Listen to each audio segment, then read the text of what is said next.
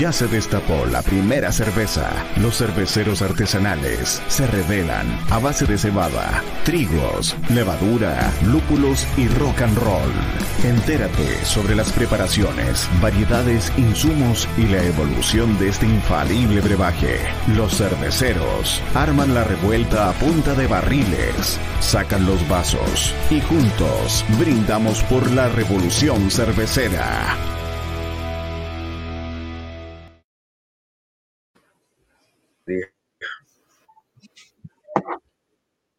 Buena, buena. ¿Cómo está Nachito? ¿Cómo va, compa?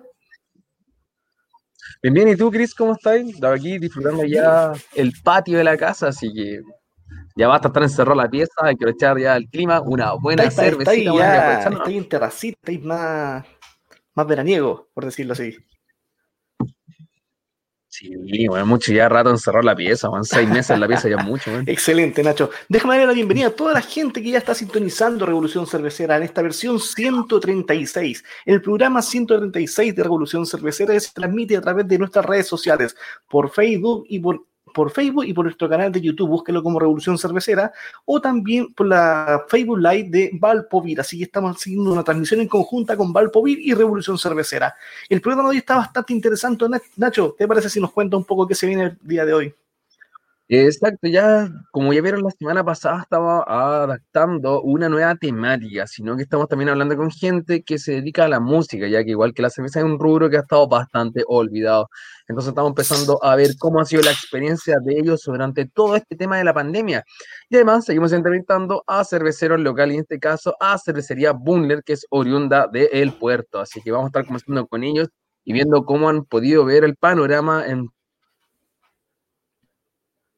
sus propios ojos o en sus propias carnes, por así decirlo, en relación a la pandemia. Y además hablaremos sobre el tema técnico y tenemos esa sorpresa relacionada que llevamos ya hablando dos semanas previas. Y además me gustaría hacer un alcance para la gente. eh, hace este fin de semana la cervecería eh, Dutch tuvo un pequeño incendio en su cervecería, así que se está realizando una rifa a beneficio de la cervecería y el valor del número está a mil pesos y en realidad cualquier cosa sirve porque ellos mostraron, vieron la imagen y el video que sus perritos se quedaron sin casas y que además se les quemó su trabajo que llevan bastante tiempo, bastante años haciéndolo, así que apoyar por una luquita creo que no es algo que no afecte a nadie. Así es, Nacho. Déjame contar que va- vamos a estar conversando con Jessica de Cervecería Horus, que es una de las personas encargadas de hacer toda esta campaña, esta colecta que se está haciendo casi prácticamente a nivel nacional. Vamos a tenerla de, entre comillas, invitada, sino que va a ser una pequeña intervención contándonos en qué consiste el- la, la rifa que se está realizando, cuáles son los más de Bueno, 40 bacán. premios que hay disponibles. Así que para que toda la gente que está escuchando el programa y que se interese y quiera colaborar, que lo haga de una manera que va a ser muy bien recibida por todos, que sin duda los chicos de Dash lo están necesitando más que nunca. Exacto.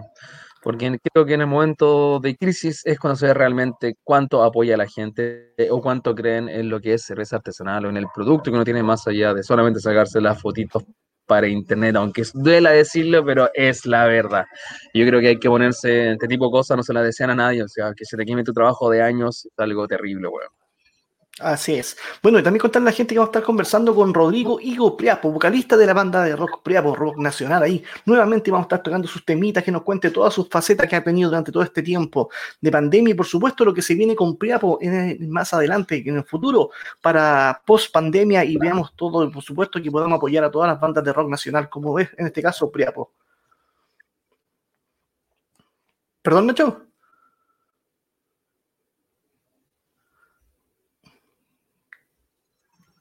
¿Te estáis pegando, bueno, o estáis, o estáis mudo?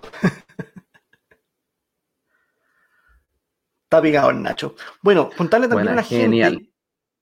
Así, oye, quiero contarle también a la gente que tenemos premios, tenemos concurso, igual que la semana pasada vamos a estar, vamos a estar sorteando un pack de cerveza, eh, de cerveza Bumler. Así que cervecita del puerto que se puede ir a cualquier ciudad de Chile, dependiendo de cómo interactúen con nosotros. Así que desde ya pueden comenzar a mandar sus saludos o comentar a través del Facebook y también nuestra señal de, de, de YouTube y van a, estar, van a estar automáticamente participando en lo que va a ser el sorteo de este 4 pack de cervecería Bumler.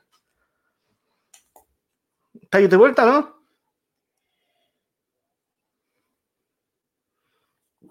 Por lo visto, no, chicos. Ahí está, ¿viste? Ahora sí, tuve pequeños problemas técnicos. Ya estoy al aire.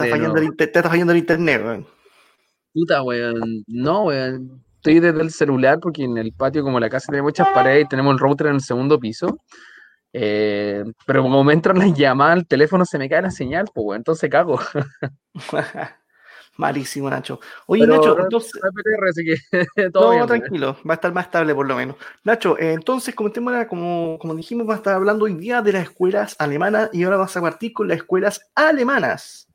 Exacto, vamos ya a la tercera de la cuarta escuela que vamos a estar viendo en el programa, así que la escuela alemana contempla algo bastante distinto a las anteriores. Ellos son mucho más tradicionales, incluso tienen una ley de pureza llamada la Regeln-del-Bord, o claramente la ley de pureza alemana, establecida por Guillermo de Bavaria en el año 1516 y que solamente se logró derrogar, derrocar o derogar en el año 1987, haciendo que recién en ese tiempo, después de las dos grandes guerras y de la crisis alemana, las cervecerías del país pudieran competir con las cervecerías del extranjero para ofrecer productos de igual calidad sin verse mermados por las leyes locales.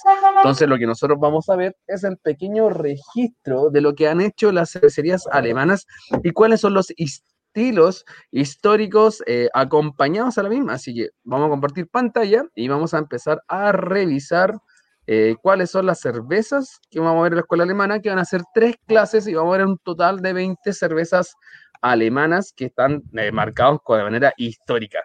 Entonces, más allá de hablar de escuela alemana, tenemos que ver cervecerías que son de Alemania, Austria y República Checa.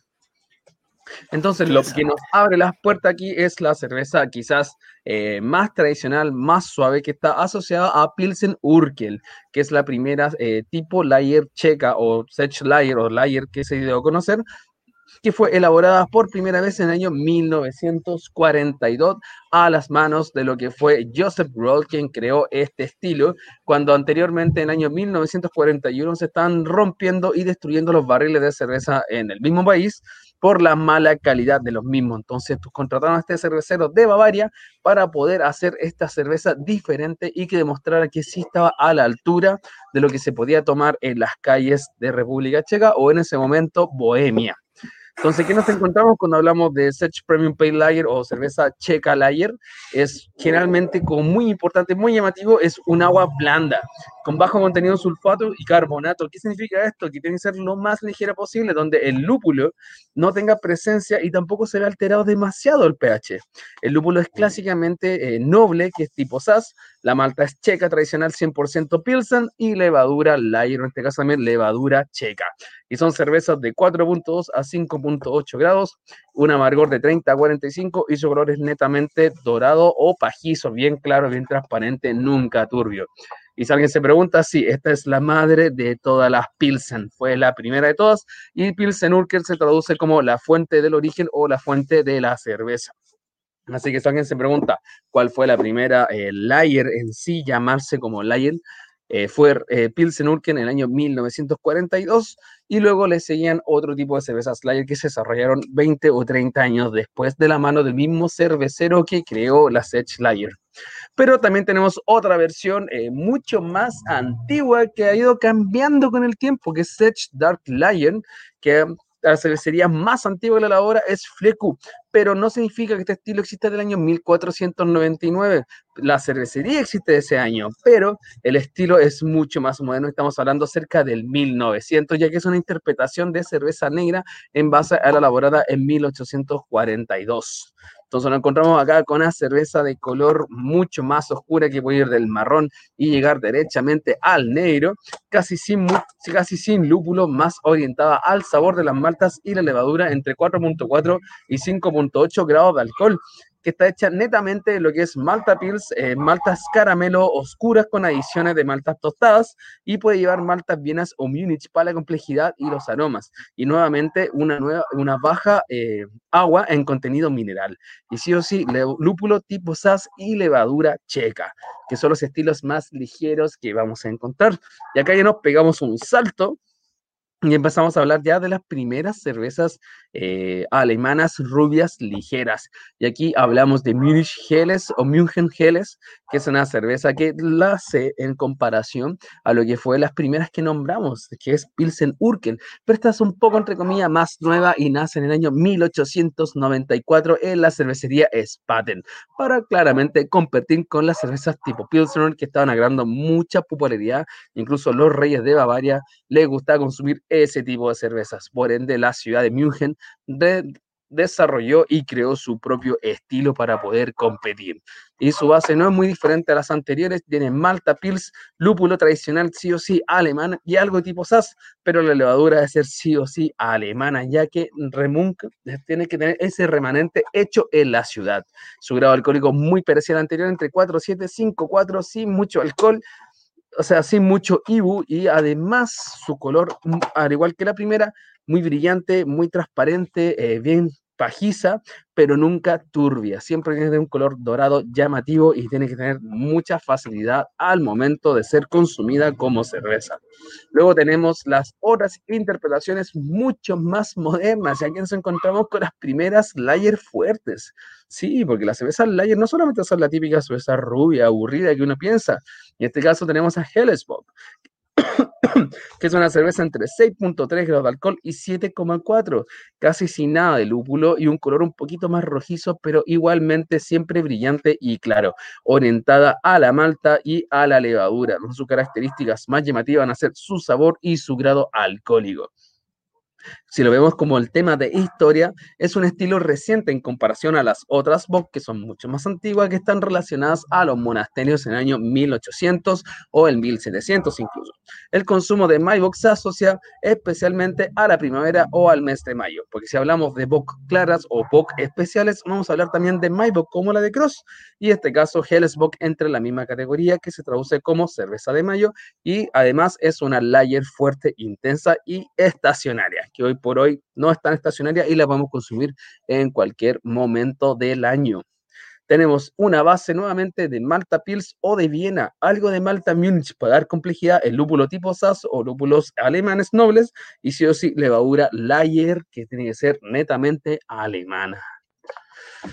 Y acá ya nos damos un pequeño salto a otro estilo muy local, eh, muy difícil de conseguir, pero que si uno lo ha logrado probar se da cuenta que es algo diferente. Y hablamos de cerveza Kolsch, que es eh, cerveza eh, producto o desarrollada en Colonia, en un sector bastante local de Alemania y con una tradición cervecera muy antigua.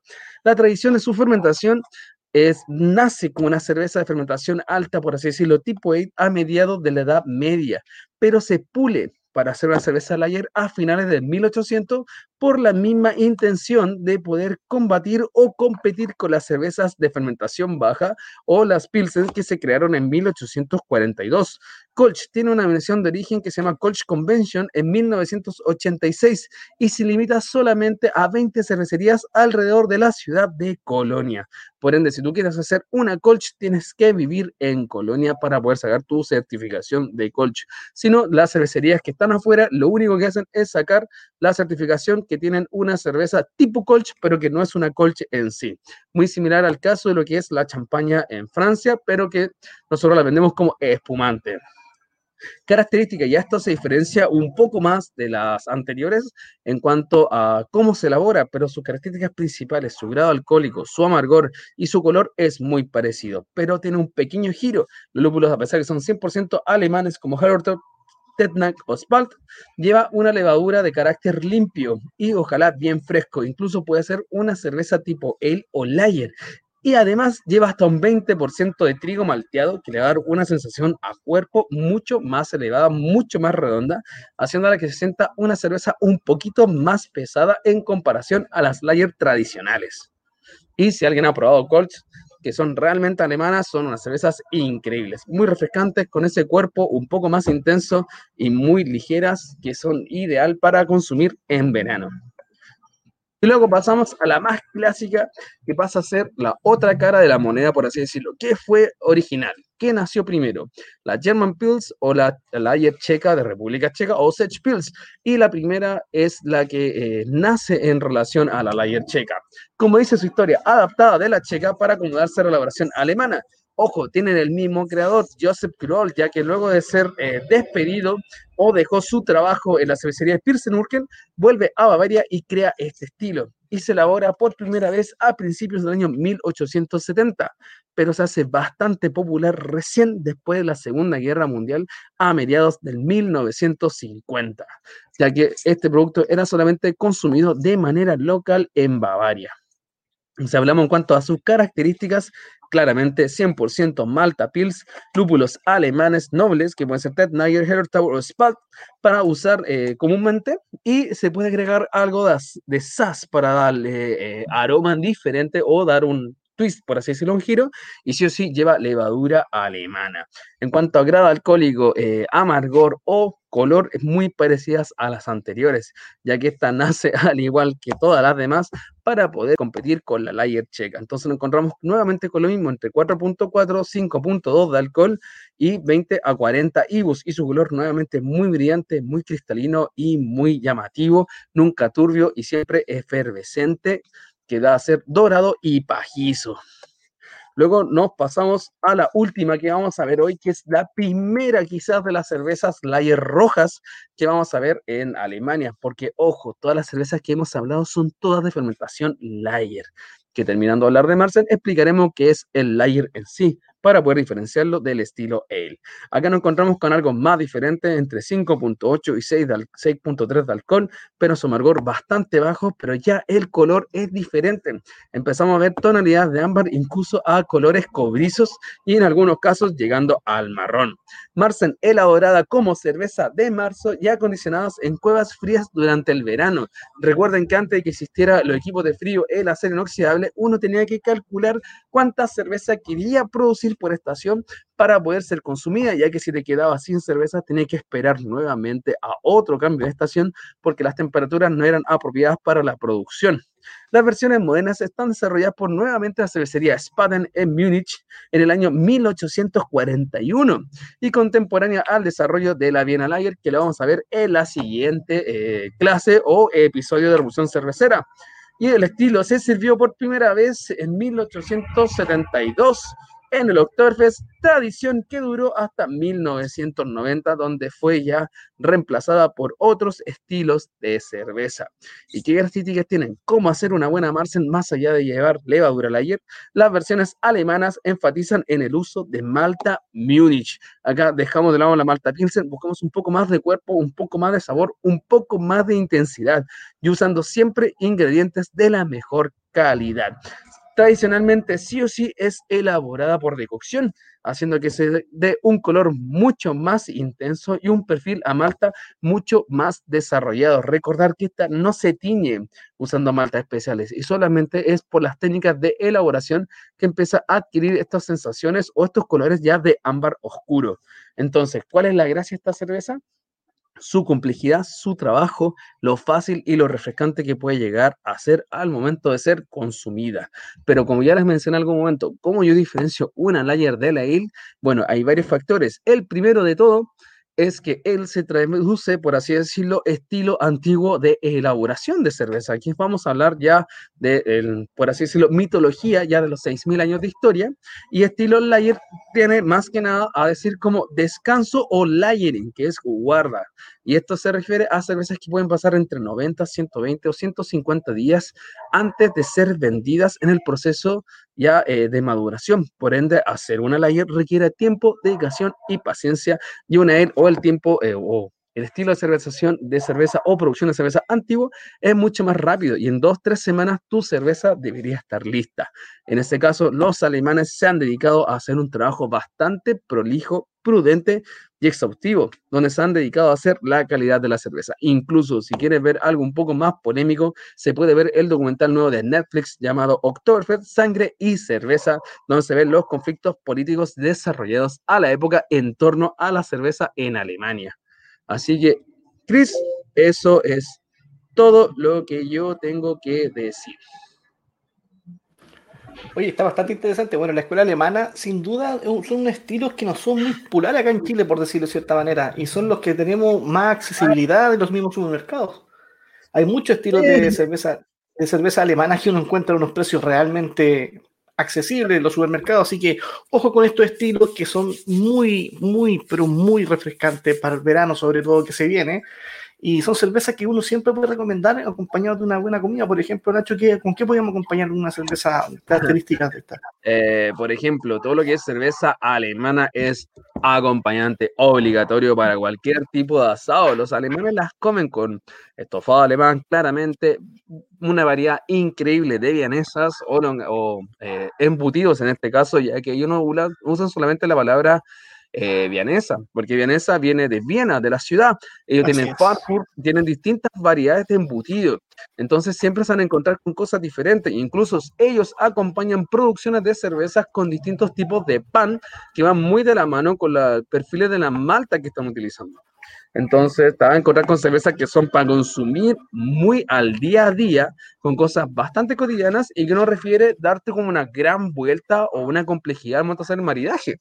Carnes, ensaladas, embutidos, papas y pan andan bastante bien. Yo creo que uno de los maridajes más clásicos que te vas a encontrar alemanes es, por así decirlo, un choripán y una buena layer alemana andan de maravilla, y si no, un buen pretzel con una cerveza alemana también anda increíble. Buenísimo, buenísimo. Bueno, sin duda invito a toda la gente a que busque esta cerveza, los estilos alemanes, dentro del mismo supermercado, sino su, en su cervecería eh, o, local cervecero donde vendan cerveza alemana e investiguen. A, mí personalmente la Kolsch es un estilo que me encanta y cuesta mucho encontrarlo acá en Chile. Y, por ejemplo, hay muy pocas cervezas que se atreven a hacer estilo Kolsch porque es un estilo muy complicado. Claro, eh, además es difícil hacer un estilo que nunca has probado. ¿Cómo, cómo hacer algo que nunca has probado ni sabes cuál es tu referente? Entonces, puta, suena rudo, pero a mí buenas veces me ha tocado que los cerveceros eh, hacen colch y no les gusta la crítica de vuelta, pero que loco, puta. Si no has probado colch, es muy difícil que tú me puedas decir que eh, tu cerveza es colch, porque no tienes un referente. Es como decirme, loco, yo puedo hablarte de 10 tipos de cortes de carne y tú eres vegetariano y nunca has comido carne. Entonces, eh, hay que darle un poco de vuelta, hay que ser también un poco autocrítico. Hacer colch es difícil, eh, no es llegarse con el estilo de cerveza, tiene decocción, tiene tiempo, lleva trigo eh, y tiene paciencia, son 90 días de maduración, entonces es para valiente hacer una colch como corresponde. Y como decía el Chris, bueno, en los supermercados las podía encontrar casi todas las cervezas alemanas que representan el estilo y la encontráis entre 1.500 y 2.500 pesos, y una locura. Por ejemplo, una Pilsen que te cueste 1.500 pesos, y una cerveza increíble, que le pueden comprar en casi todos los supermercados tipo Jumbo Totus.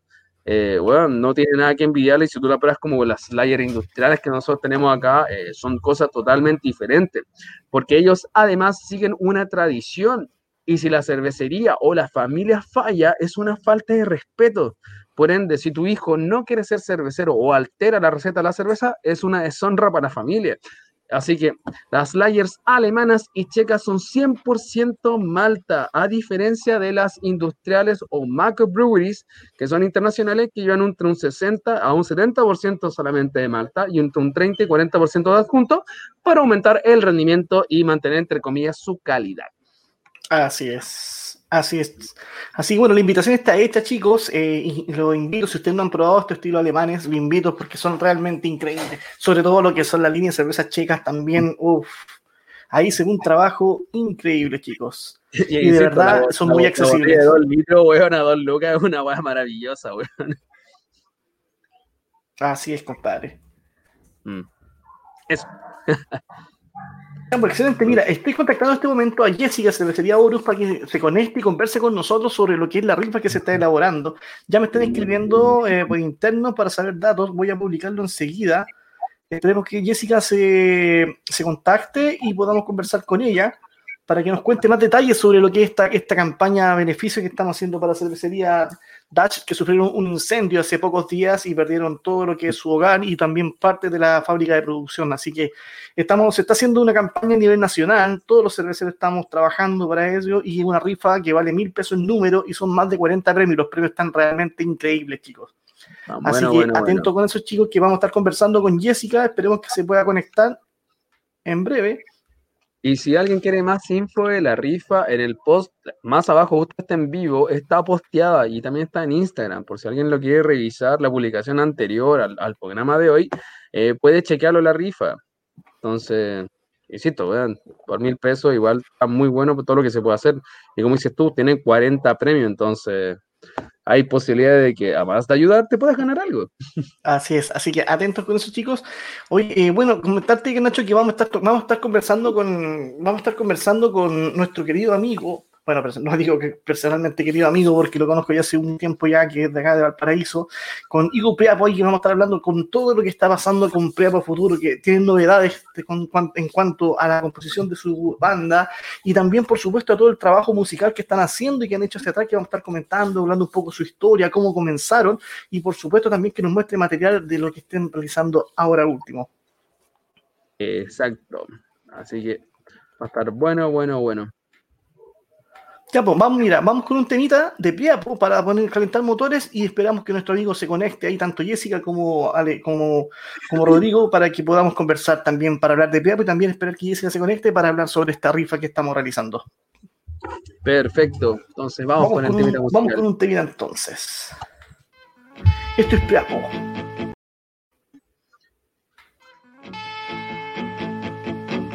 ¿No está mi jefe por ahí? Dijo que iba a venir. ¿Dónde está?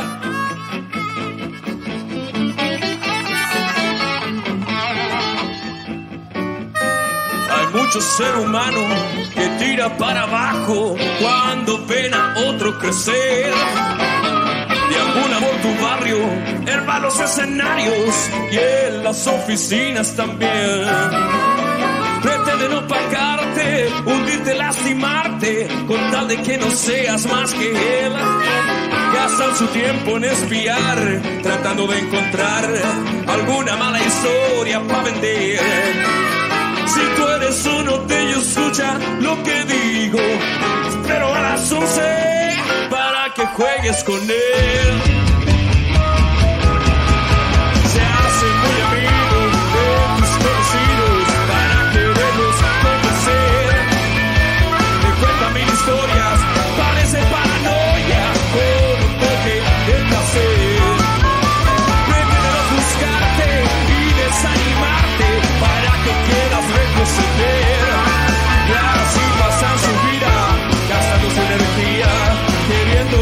Caer.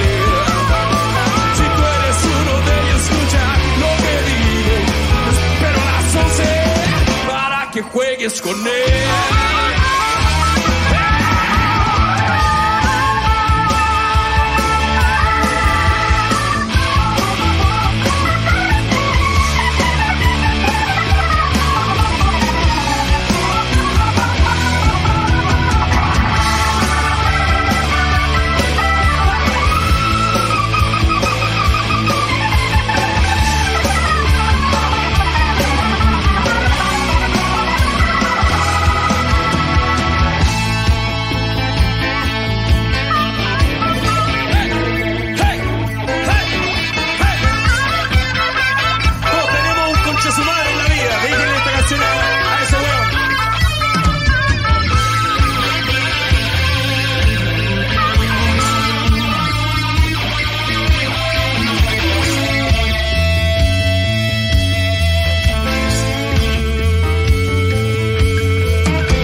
Ser humano que tira para abajo cuando ven a otro crecer.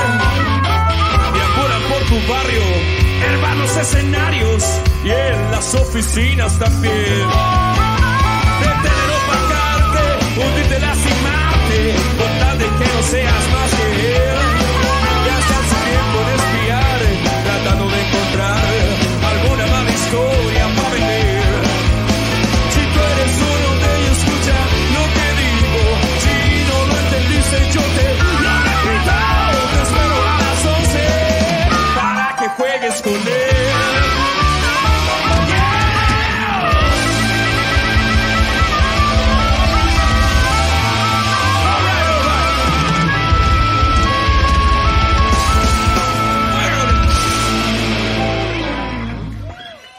Muchachos. Nuestras armas son las cervezas y sabores únicos. Revolución Cervecera en Ritoque FM. Ahí sonaba nuestro próximo invitado, Priapo, con tremendo tema. Te espero a las 11 en el Club Chocolate, tremendo concierto que se ve ahí en el Club Mm. Chocolate, como siempre. ¿Cómo se extrañan esos conciertos, compadre? Uf, no había una tocata hace como un año en todo caso, sí. Creo que la última tocata que fui fue los bebés en Valpovir, güey. Estamos, bueno, bueno, Así que más de un año. se vienen tiempos mejores, po. Vemos que las cosas vayan mejorando como se está dando. Eso, eso suena a piñera, güey. Oye, Nacho, eh, déjame, mira, eh, Igo ya está, con- ya está conectado, está esperando hablar con él, pero antes de hablar con Igo, conversemos con Jessica de Cervecería Horus, que nos va a comentar sobre esta rifa beneficio que se está realizando eh, en ayuda de nuestro amigo de Cervecería Dutch. ¿Te parece? Démosle. Hola Jessica, ¿qué tal? ¿Cómo estás? Hola chiquillos, muy bien, gracias. ¿Y ustedes? Muy Súper, bien, muy bien por acá. Qué bueno, haciendo Qué bueno, más- gracias por, por la instancia. No, por supuesto, por supuesto, Jessica, la idea, la idea es poder, poder trabajar y poder colaborar con esto. Jessica, cuéntanos, eh, explícanos a, a grandes rasgos lo acontecido y cuál es, la, cuál es la finalidad y cómo la gente puede apoyar a este beneficio que se está realizando. Claro, mira, lo- los colegas son una cervecería de Santiago, de San Miguel, eh, es una empresa familiar, como muchas, del rubro cervecero, y hace pocos días hubo un incendio y se quemó su casa, donde vivían algunos de ellos, y además perdieron parte de la producción porque usaban un espacio de bodega. Eh, bueno, el- lo que implica po, te- tener, partir de cero. Entonces, como agrupación, como las productoras cerveceras, empezamos a, gestionar una rifa beneficio que prendió súper fuerte, súper rápido con las colaboraciones. Tenemos una rifa con 40 premios de distintos lugares, de distintas cervecerías, principalmente cerveza, así que una, una rifa bien cervecera. Eh, eh, agradecemos a todos los que están colaborando porque tenemos desde bares, cervecería, eh, insumos, hay de todo. Y bueno, el llamado es precisamente a la comunidad cervecera que nos colaboren comprando principalmente, porque necesitamos juntar plata para que los buenos a levantarse, y compren esta rifa, está, anda rondando por ahí por Facebook de las productoras cerveceras, de la comunidad Mujeres Cerveceras y, y de muchos otros Instagram más para va a ser sorteada el 28 de octubre por la, el Instagram de las productoras cerveceras. Es una rifa que vale mil pesos el número y nuestra meta es hacer eh, un millón de pesos para poder colaborar con los chiquillos. Eh, gracias a, bueno, al universo este fue un incendio, puro- pura pérdida material. A ellos también eh, físicamente, pero obviamente dolidos por, en el alma. Así que eh, pueden hacer eh, va- valer su, generosidad comprando esta rifa, también compartiéndola lo más que puedan. Eh, lo ideal es que sea una, venta rápida para que pueda llegarle luego a ellos. Y bueno, en, el, en los afiches que tenemos en Instagram aparecen los datos de la cuenta corriente, donde hay que depositar y mandan el comprobante a, puede ser directo al, direct del, Instagram de las productoras cerveceras, que es productoras eh, cerveceras Chile, eh, o bien al correo, al correo que es de, Ale- de la Ale de Niepel. Correcto. En este momento está pasando, eh, está por abajo pasando como banda todos los datos para poder comprar números. Disculpa, ¿este uno hace el aporte de los mil pesos y el número es automático o uno puede elegir el número como rifa? ¿Cómo es? ¿Uno compra un bono? Eh, va a ser al azar, lo que pasa es que como son mil números y que vamos contra el tiempo, la verdad es que cuando lo haces con números se, se, se hace complicado. Entonces, el que colabora, colabora por tantos números y nosotros los vamos poniendo ahí Perfecto. de forma aleatoria. Bueno, bacán. Bien transparente en ese sentido, entonces. Oye, los, los premios están, están realmente increíbles, ¿verdad? Que estoy echando una mirada, todos los premios están buenísimos. Puta, por, dar- por darte un ejemplo, eh, una publicidad en una pantalla LED. Me imagino que son de estas que están en las calles, carreteras, cerveza Victoria, una polera y un pack de 12 cervezas, eh, hidromiel la divina, una caja de 6 botellas, eh, Bericho, un six pack, eh, por ahí vi un pack de 24 pintas serigrafiadas, un copón, Puh, no, la verdad es que está, pero realmente increíble los premios. Sí, Sí, bueno, en como realidad- les dije, es, harta chelita, pero también incluso hay unos kits ahí de elaboración de 20 litros también. hay, hay unos equipos, un refractómetro, hay harto para los, los que somos, nos gusta esto de, de, hacer chelito, de probar, para que prueben suerte. también hay un whisky chileno también ahí, el, el premio número 21, se ve bien interesante eso también. Sí, Así que bueno, ya saben chicos, se hace la invitación a que todos puedan colaborar. Es realmente una causa noble que están haciendo. Y bueno, eh, si no puede cooperar por tema económico, comparta la publicidad en sus redes sociales, que es también una forma muy buena de colaborar. Invita a sus amigos, a sus familiares, porque los premios están realmente increíbles y la causa lo amerita. Exacto, se lo agradezco sobre todo eso, la, difundir ahora esta instancia. muchas, muchas gracias, porque claro, comprar es una cosa, pero el difundir nos ayuda mucho para ayudar a nuestros colegas que vuelvan a, recuperar todo lo perdido. Así es. Jessica, ¿tienen alguna fecha de tope o una vez que se vendan todos los números se realiza el sorteo? Bueno, estamos súper optimistas que podamos hacer el sorteo el 28 de octubre. Esperemos que tengamos todo vendido ya para, ojalá el día antes, como máximo. ¿eh? Eh, esperemos que no se tenga que prorrogar la fecha, pero la verdad es que, como les decía, lo ideal es que sea una venta rápida para que podamos ir rápido en ayuda a los chiquillos. Perfecto. Bueno, aquí vamos a estar apoyando lo que más podamos, dando difusión a lo que es la rifa y, por supuesto, los que quedan de programa de adelante, invitar a la gente para que colabore y participe en este, en este beneficio que se está realizando. Son mil números, no son pocos, pero si ponemos todo un poquito, compadre, lo vamos a lograr y va a ser un aporte realmente fundamental para, para estos chicos. Exacto. Bueno, partimos ayer y hoy día ya llevamos 150 números vendidos, así que yo creo que es posible. Perfecto, buenísimo, buenísimo. Pues, bueno, la invitación está hecha, Jessica, los premios están increíbles y, por, su, me saco, por supuesto me saco el sombrero por el trabajo que estás haciendo tú, que está haciendo toda la comunidad de mujeres cerveceras, el de productoras cerveceras locales, eh, la Alejandra y todos que están colaborando de una manera increíble por poder apoyar y sin duda ese es el lado bonito de este del lado cervecero, porque hay mucha, puede haber mucha rivalidad, puede haber mucha competencia de la buena o de la mala, como la gente le quiera mirar, pero cuando hay cosas malas, la gente siempre se junta y apoya para poder salir adelante y por supuesto poder apoyar a una empresa que lo está pasando muy mal como es Cervecería TAS. Exactamente, sí, se los agradezco, chiquillos, por la difusión y por el espacio. Aprovechando que llegan a tantos cerveceros y cerveceras aquí de la zona y de, de Viña, de Valpo, de Santiago, así que el llamado a chiquillos a cooperar. Así es, pues así que ya saben chicos, ah, en, el Facebook de Valpovir, en el, Instagram de Valpovir, en el Facebook de Revisión Cervecera, de Cervecería Anfiteatro y de muchos más, está la, información de la rifa, con la compártanla por sus redes y ayuden a difundir que también es una muy buena manera de colaborar. Jessica, muchas gracias y felicitaciones por el trabajo que están haciendo. Gracias chiquillos, que estén muy bien. Chao. que estén muy bien, muchas gracias. chao. chao. Bueno chicos, ya saben, la invitación está hecha y simplemente tienen que colaborar y cooperar. Compre un número que uno más uno va a ir sumando y así sucesivamente. Si quieren comprar más, dele. Los premios están realmente increíbles, Nacho. Están muy interesantes. Así que yo un ratito voy, a... ponerme ahí, voy a, a cooperar como corresponde. Me la, me la juego por, el whisky chileno, para probarlo. Está interesante también ese premio, así que vamos con eso. Ya pues, compadre Nacho, no demos más vueltas y esperemos, invitemos y le damos la pasada a nuestro amigo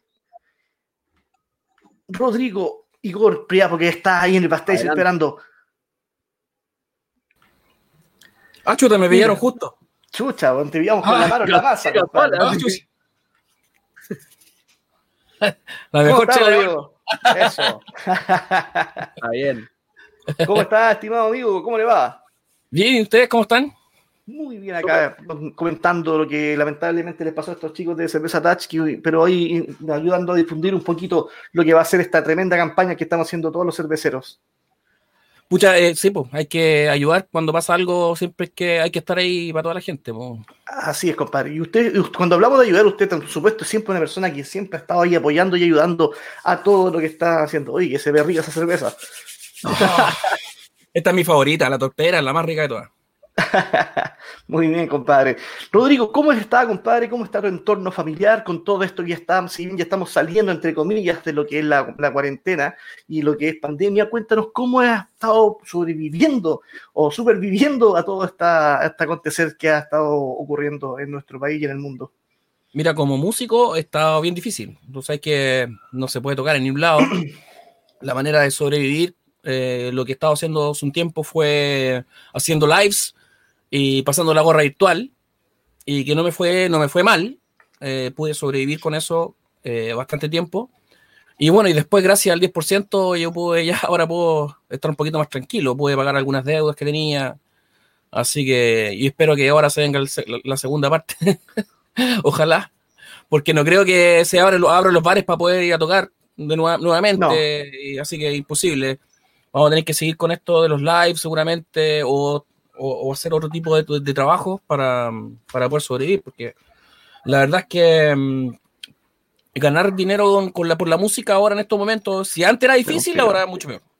Sí, por supuesto, está muy complicado el tema. Y con la familia, puta, todos por, por su lado, eh, no queriendo contagiarse con el virus. Recién, recién pude ver a mi abuela ahora, después de como seis meses. Y hoy día me comí unos garbanzos que me hizo, oh, compadre, no está en el cielo. Ahí para Así que por, la pude ver a mi abuela, no, todo bien, por lo menos por la familia todo bien. No hemos tenido ningún caso extremo de, de enfermedad, así que todo bien. Buenísimo, Rodrigo. Buenísimo, buenísimo. Bueno, me alegra bastante que todo tu entorno y tú también estés bien. Pero hablamos a lo profundo, hablemos de música, compadre, que es lo que más me encanta, que usted hace un trabajo increíble como músico. Hablemos de Priapo, ¿te parece? Por supuesto. Hablemos de los principios de Priapo, compadre. Cuéntanos cómo, se, cómo nace Priapo, cómo nace esta, esta tremenda banda de rock nacional. Mira, como muchas bandas, nosotros eh, empezamos haciendo covers. Nos juntamos un grupo de amigos, en realidad, queríamos hacer los, los covers que siempre quisimos tocar porque yo pertenecía a una banda donde hacíamos antes música propia, que se llama Humberstone, y hacíamos tipo stoner. Y, mm, y bueno, y nos juntamos con chicos de varias bandas, eh, de Wolf, que, que, ahora vive en Viña, que tienen a su banda Wolf, él tocaba el bajo en Priapo. Eh, ah, Wallace, y yo, sí, Wallace y yo tocábamos en Humberstone y nos juntamos y hicimos Priapo. Y empezamos a tocar bueno, la idea de Priapo, no sé si saben lo que es lo que, lo que es Priapo. Priapo es un dios griego. Eh, con apariencia física que todos quisiéramos tener. Ah. Em, pero la cuestión es que la cuestión es que este, a este dios lo ocupaban para las fiestas. Cuando hacían las orgías romanas, ponían el dios, el dios Priapo en, el medio de la, del salón y lo ocupaban para eso. Entonces, nosotros queríamos hacer todos esos covers que son fiesteros, ¿cachai? De eh, Van Halen, de ACDC, Kiss. Y empezamos haciendo todos esos tipos de, de, tocatas. De hecho, la primera tocata de Piapo fue en una despedida de soltero. Mientras bailaba la chiquilla. Qué buen inicio. Así que fue, y eso fue claro, fue en septiembre de 2004 y ahí la tomamos como la primera tocata de Piapo. Buenísimo.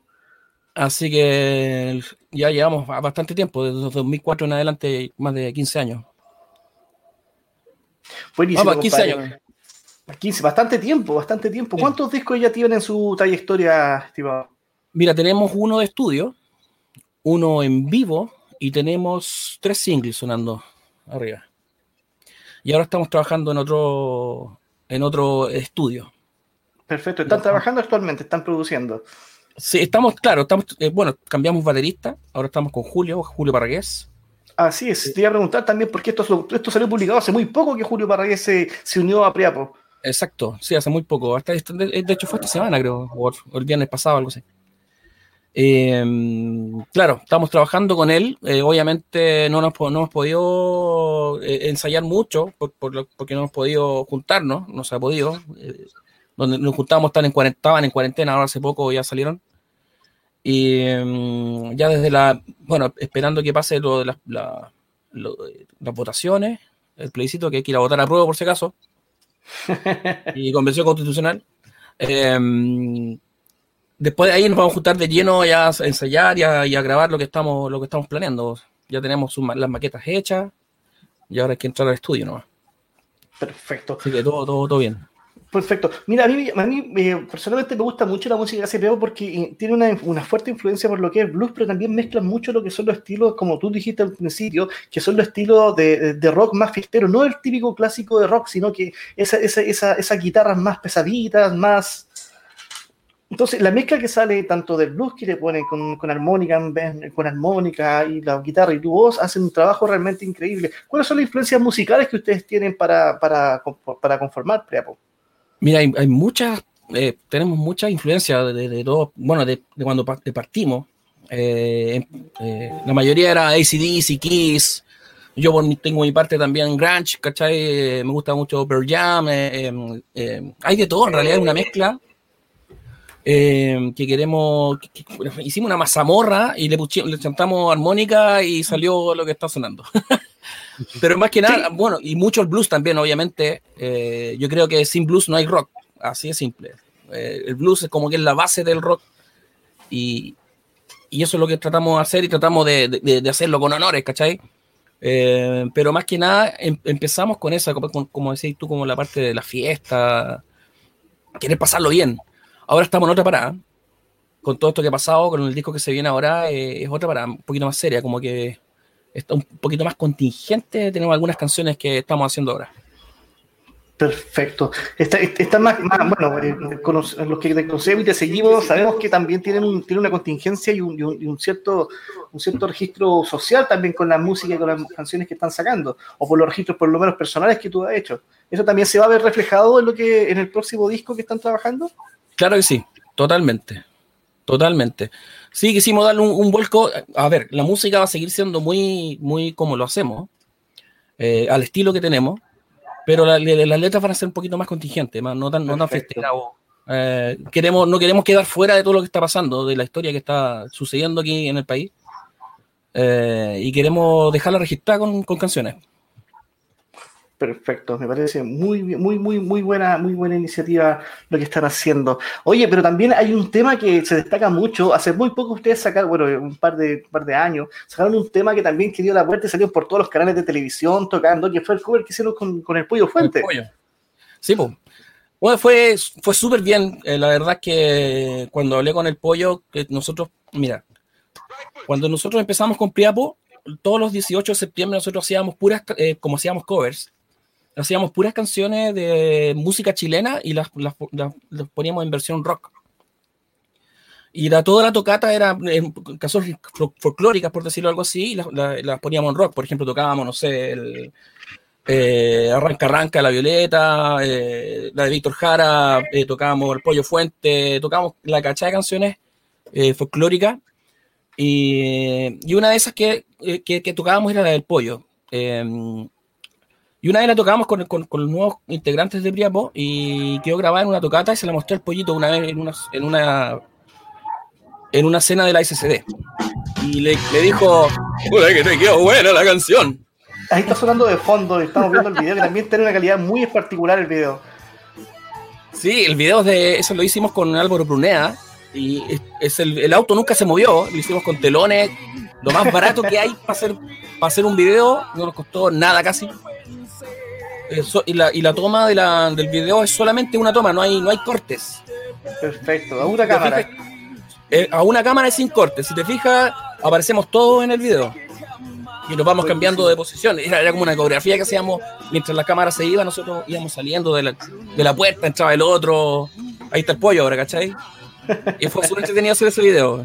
Y no, y buena el, el, el, Alvarito Brunea, súper, súper seco, buen director, el loco. Oye, yo, me acuerdo, me acuerdo cuando grabé ese video que yo trabajaba en Santiago y recuerdo que Alan me, me llevó por teléfono para un pasillo en Santiago voy a conseguirme cerveza para que salieran en el video. Claro, y, los chicos de Valvir nos no pasaron cerveza. Ahí, de hecho, ahí estábamos chupando. Obviamente el conductor no tomaba. Así que no, súper bien. quisimos mostrar eh, cerveza artesanal además para, para publicidad a gente que, hace cosas artesanales, que son propias. Buenísimo. cagando no, a poner una cristal, una escudo ni cagando, pues, weón. No, y se agradece bastante. Bueno, yo recuerdo que este video salió, cuando se estrenó salió por todos los canales de televisión. Ustedes salieron haciendo presentaciones en Chilevisión, en, en, los matinales. En matinal, en todos lados. Salieron en todos lados. Veamos ahí. todo su, pero yo, yo, yo rescato mucho cuando las bandas de rock, sobre todo, rescatan temas clásicos como en este caso Te Perdí del Pollo Fuente, porque sin duda juntan eh, dos generaciones que están completamente distanciadas, pero que el rock las vuelve a unir. Y esa propuesta que ustedes hacen, y así como la están haciendo otras bandas, también se rescata mucho. Que es realmente interesante el trabajo, que el resultado final. Sobre todo cuando se trabaja con una calidad musical y una calidad audiovisual como esta.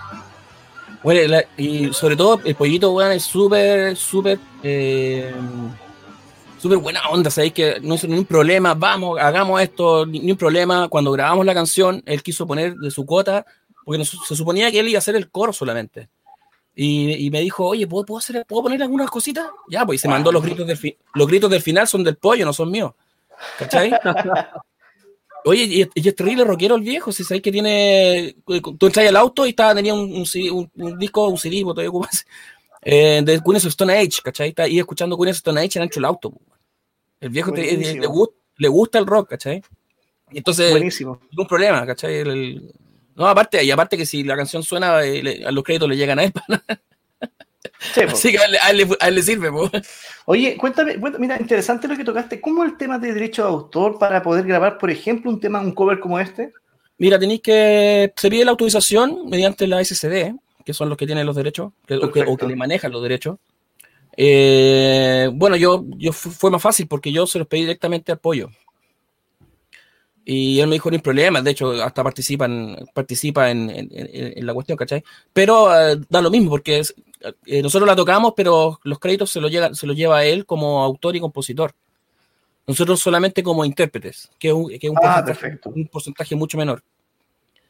Pero eh, da lo mismo porque a nosotros nos sirvió harto, ¿cachai? Como para, publicidad, eh, para, salir a los canales. Nos, reconocen en varios lados, ¿cachai? Entonces, para nosotros nos sirvió harto. Oh, sin duda. Bueno, y en materia, como te digo, audiovisual, audiovisualmente y musicalmente está muy bueno. O sea, está el, realmente increíble. Mire, y contar anécdotas, por ejemplo, como que el auto estuvo siempre quieto. Son cosas que uno, no se imagina. Claro, no, esos telones que eh, el, Álvaro eh, se dedicó a grabar por las calles y, y los proyectó después en telones atrás del, auto. Entonces eh, pareciera que el auto fuera andando. Buenísimo. No, muy buen material. A la antigua, como se hacía antiguamente. Claro. Así como a los James Bond ahí, moviendo una nube por todos lados. que sabes, las la películas lo ven así y el auto quitito, pues. Oye, me están escribiendo aquí por, por WhatsApp, no sé por qué, escriban por el Facebook, chicos, una persona que está viendo por el canal de YouTube, eh, que quieren, quieren ver el video completo, así que lo vamos a poner en pantalla completa, ¿te parece? Para que la gente lo disfrute y lo seguimos comentando y hablamos más sobre lo que es Priapo y el trabajo que están realizando. Vale, ni un problema. Yo sigo chupando entonces. Eso, salud, compadre. Ponele play.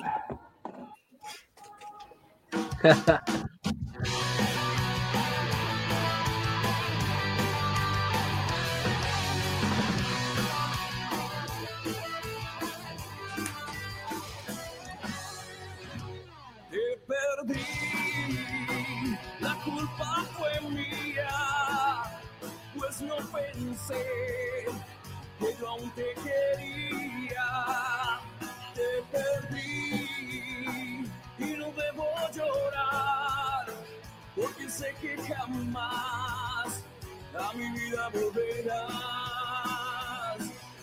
Yo nunca pude imaginar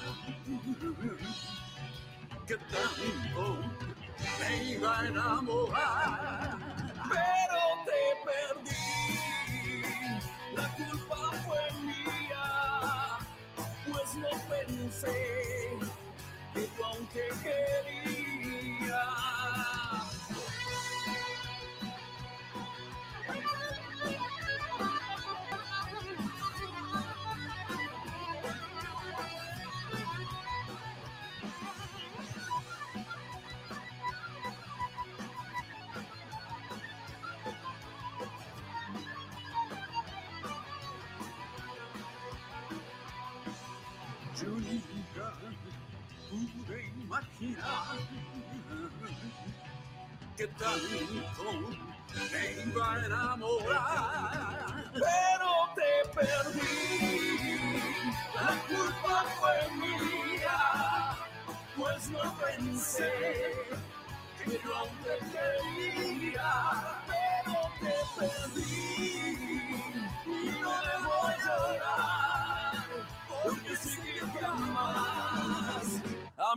Mi vida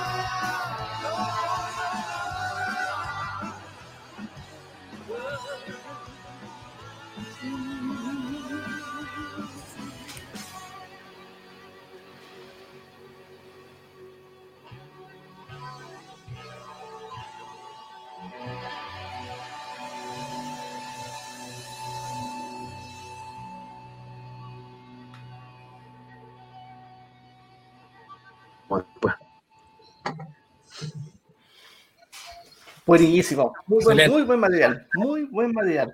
Esto, esto Oye, está dentro de los parámetros ni siquiera de, calidad se- de culto. Ni siquiera ¿No? se nota como que el auto estuviera quieto, weón. Sí, pues. No, está quedó súper bueno. Buenísimo, buenísimo material, compadre. Oye, Rodrigo, preguntan también, eh, tú también estás, has hecho mucho trabajo colaborativo, has tocado en tiempo de pandemia, te hemos visto hacer muchas tocatas, como dijiste, pasando la gorra virtual, como, Sí, claro. como un término que se está haciendo, pero también has hecho un trabajo bastante destacado con algunos músicos, incluso invitados. Sí, pues, exacto. Bueno, yo siempre, tú sabes que yo toco con el Dani, que tenemos eh, un, un dúo que se llama Igor Rock y Dani Blues, eh, que hemos trabajado con él, con él tocamos en bares, aquí en Valpo, bueno, hemos tocado ya por varios lados, Fuimos, hemos ido a Coyhai, que, bueno, y claro, con él hicimos videos colaborativos también, con él hicimos una canción, por ejemplo, de, de Spinetta, eh, con una versión con, con armónica y en batería estuvo el, el baterista de Charlie, el, eh, ¿cómo se llama este eh, chiquillo? Ah, de ahí me voy a acordar. Ahí, se me cruzó un coágulo. Estamos con el, eh, con, el con, el Jorge Acuña en el bajo y no me acuerdo el nombre de. Bueno, el que toca con Charlie y eh, aquí en Chile y aquí en Santiago, en Argentina también. Y eh, bueno, y ahora también estoy grabando, tengo otro cover, esto es generalmente cover porque estoy trabajando también en mi música, pero todavía no tengo nada, nada listo. Eh, todavía estoy, me quiero hacer un disco, estoy haciendo un disco, ya que me tengo mi home studio ahora, Perfecto. me sirvió, me, me- de algo me sirvió el 10%. y, eh, y me estoy produciendo mi disco solista. Así que más, más adelante voy a hacer mi. va- Van a tener mi, mi, mi- mi propia música sin, sin banda. Voy a Ah, hacer solo yo en guitarra. eh, Ivo, Ivo, Ivo, eh, eh, se llama Toño Silva. El, baterista. El Toño Silva, Toñito Silva, ahí está, puta, gracias, weón, por el, el coágulo. Me dejó, me cagó. Pa. Oye, eh, ya, cuéntanos, entonces te va, a lanzarte un primer disco como solista y ¿qué, vamos a contar ahí? Alguna, bueno, no nos digas obviamente los temas, pero ¿por, dónde va a ir? ¿Cuáles son las raíces que van a hacerte crear, que te están influenciando para poder armar este disco? Mira, yo eh, eh, estoy haciendo algo con guitarra, con, eh, generalmente son con cuerdas, la sexta cuerda afinada en drop D, en re, son más bajas, y está más tirado para el, para el grunge, algo como más extraño, como, como algo muy parecido a lo que hace, por ejemplo, Alan Johannes, algo por así, por ese estilo que lo que estoy tratando de hacer. Pero bien y solamente yo con mi guitarra, ¿cachai? A lo mejor puedo hacerme algunos arreglos, pero la verdad es que este disco lo quiero hacer solamente yo, musicalmente todo, todo completamente yo. Buenísimo, bueno, si ahora hay home studio, bueno, puta, se puede hacer, algo- se puede hacer Sí, muchas cosas. No, puedo estar soñando algo, me puedo despertar y la grabo, po, ¿cachai? Entonces eso es lo, eso es lo entretenido de tener un home en la casa. po. Claro, la se- bueno, la Bueno. semana pasada conversamos con Carlos Cliver, también nos comentaba que él también se armó su home studio y está, Claro. puta, están con todo ese proceso de, crear, de creación, de que lo mismo, a la hora que despertáis, weón, se te, va la, la- se te para la pluma y pum, te ponía a trabajar, pues tienes esa, tienes esa virtud y ese privilegio de poder contar con ese equipamiento que te permite poder trabajar a cualquier hora. Claro. Y con el Dani también estamos trabajando, aparte de hacer los covers, ya estamos trabajando en hacer nuestras canciones. Eh, pero le vamos a dar un toque más, un, un toque súper oscuro. Va a ser como bien psicodélico lo que estamos haciendo con el Dani. Es como. eh, vamos a hacer una mezcla como entre stoner y blues. Son, va a ser como un, un blues, pero con, la- con guitarra afinada en do, ¿cachai? Una, Perfecto. una weá súper más baja, oscuro, más pesado. más pesada, como, es como, no sé, por Black Sabbath con, con- pero en blues, ¿cachai? Una wea así. Eh, no, está bien entretenido con el Dani, eh, por lo menos con el Dani, eh, él ha venido para acá, para la casa, está- él está grabando su, su primer disco como solista, también, de hecho, eh, lo grabamos aquí en mi home studio y está quedando la raja. Buenísimo. Como, eh, como solamente con armónica. Más adelante él va a empezar ahí a lanzar lo, que- lo que está haciendo. Eh, no he hecho hartas cosas, yo soy re, re hiperkinético, weón. Y, a- y aparte que también tengo el programa con Ritmo del Fuego, Eso también. ¿cachai? Yo soy hiperkinético, siempre estoy haciendo cuestiones. Excelente. Eso no me aburre, no me aburre. Oye, Igo, cuéntanos también lo de ese proyecto que estás haciendo en paralelo a la música que se llama Ritmo del Fuego. Sí, pues, asado y música, todo junto, Cacha. en una.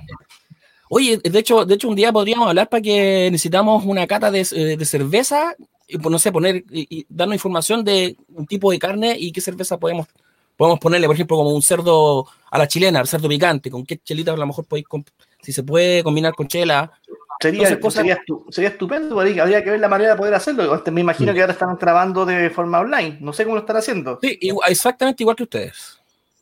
Perfecto. Así que, sí, sin hemos, duda. Hemos, estado con, hemos estado con varias gente en el canal. No ha servido harto esto de la pandemia igual, porque es más fácil que para entrevistar gente eh, desde su casa. Así que, por ejemplo, estuvimos con el Laucha de Locos por el Asado. Hemos estado conversando con él, no sé si lo ubicáis. Hay un, loco argentino que hace, tiene la cantidad de millones de buenos de seguidores. Increíble buena onda el loco. Y, mm, y, hace asado argentino, locos por el asado se llaman. Puta, hemos estado con, eh, entrevistando al, al Cote Fonseca, el baterista de Lucibel, estuvimos con el baterista de, de La Ley, el, Clavería. Eh, hemos estado, bueno, estuvimos con eh, con el, con el Felipe Toro, me pareció haberlo visto en algún momento. Pero Felipe Toro, claro, pero eso no, esa fue en la etapa donde hacíamos el, por el canal de YouTube. Lo grabábamos con cámara y podía, era en persona. hacían el asado isofacto. Claro, con, con él al lado y, y, probábamos la carne y todo. No, ahora no se puede, weón. Y yo me cago de hambre, weón. Me cago de hambre porque soy, yo estoy a cargo de los controles, así como estáis tú, y los chiquillos hacen el asado. Entonces yo no puedo estar, yo tengo que estar en el computador. Cagué, entonces.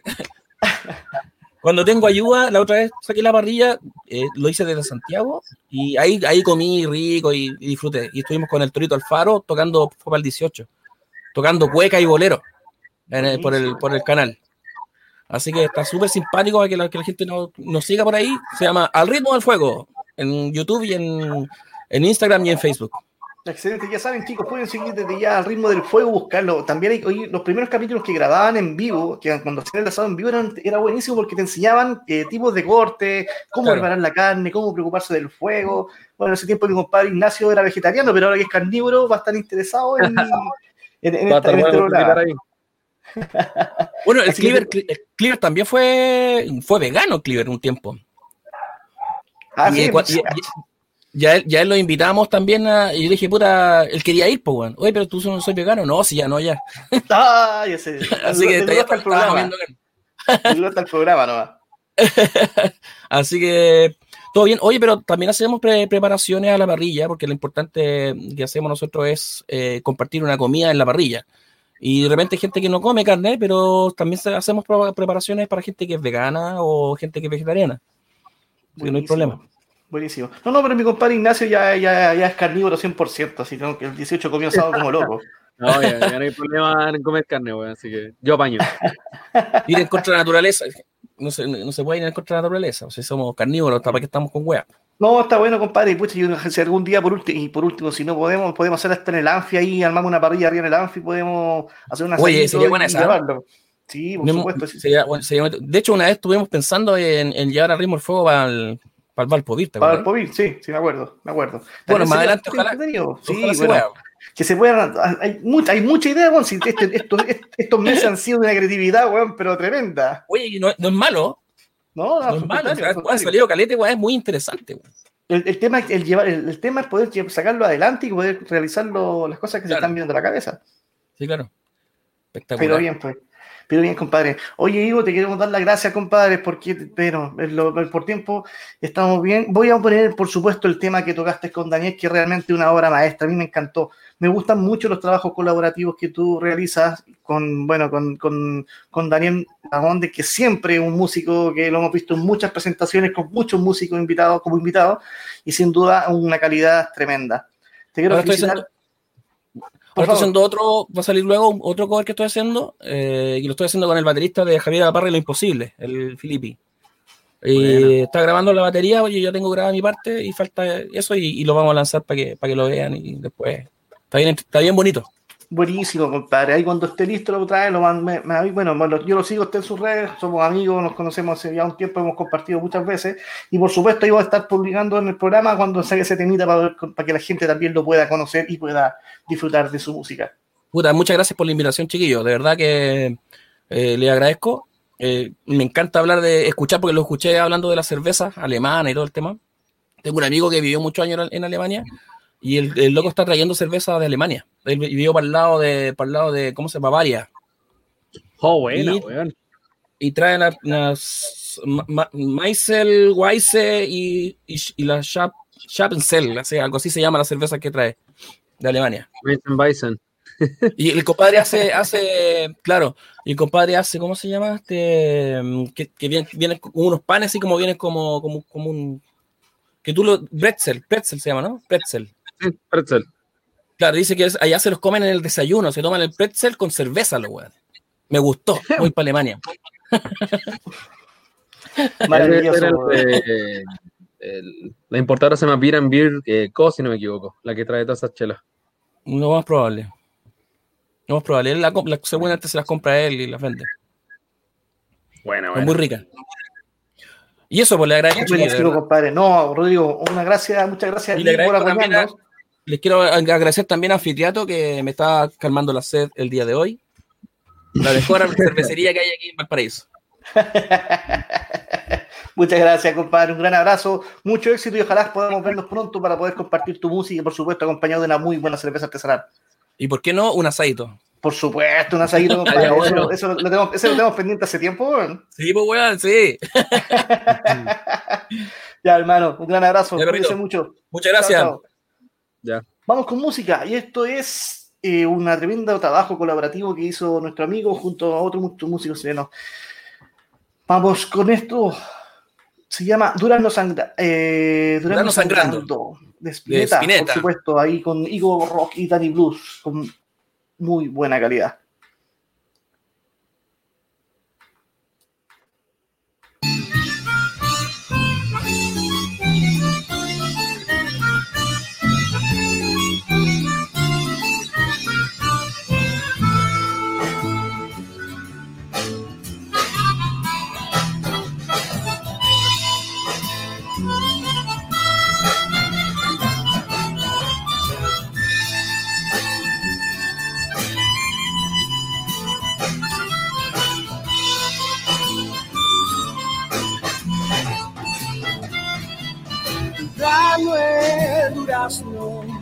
Del árbol su piel era rosa, dorada del sol, al verse la suerte de todo cristal, a orilla de un río, su piel hizo llorar. Que en ese valle los duraznos son de los duendes.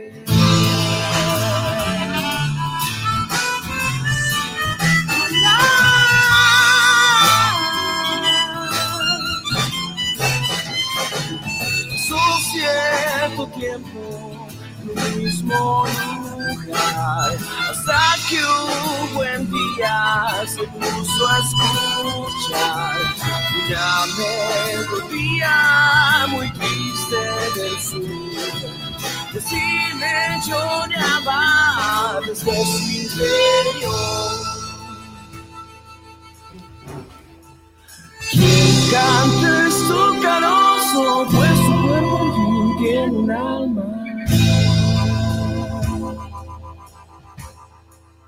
Si tu ser estalla, ser un corazón el que sangre.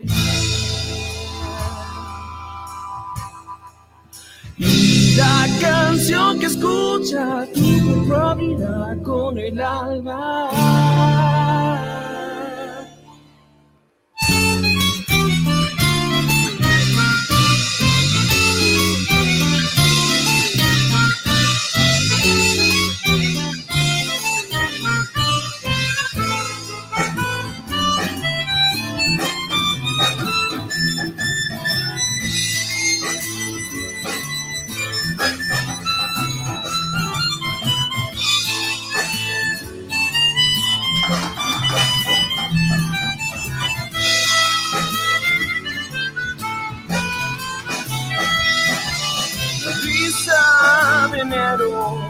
Orilla llegó. La noche del tiempo sus horas cumplió. Y al llegar el alba, carozo cantó, partiendo el durazno que al río cayó.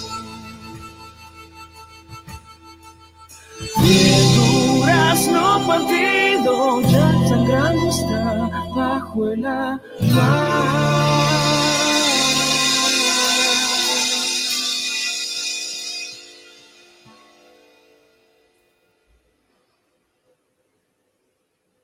Rubias y morenas, fuertes y ligeras. Todas las cervezas en Revolución Cervecera de Ritoque FM. Ahí sonaba un tremendo cover, como lo mencionaba anteriormente, nuestro amigo eh, Daniel Bamonde con Igor Rock, ahí esa tremenda dupla que tienen, por supuesto, con más músicos invitados. Síganlo en sus redes sociales, ahí búsquenlo Priapo Rock, Priapo.rock en Instagram o también como Igor Rock en, en Instagram también. Así que atentos con Priapo, una tremenda banda de rock nacional que la, sin duda está rompiéndola hace mucho rato ya con su buena calidad musical. Así es. Suenan bien los cabros. Suenan bien, con, mu- con mucha trayectoria, harto blues, harto rock y como vimos hoy día, harto cover también que están bien buenos, bien buenas las interpretaciones, weón. Sí, sí, muy, mucha, ca- y mucha calidad musical ahí, compadre. Así que, sin duda, se agradece mucho que sigan con su buen trabajo, con su buen sendero. Y vamos a estar esperando ahí que nuestro amigo Rodrigo saque su nuevo disco, su, su primer disco como solista, eh, mostrándonos su trabajo, que va a estar muy interesante. Estaría bueno, bueno, bueno. A ver qué, iba a sacar ahí, qué locura.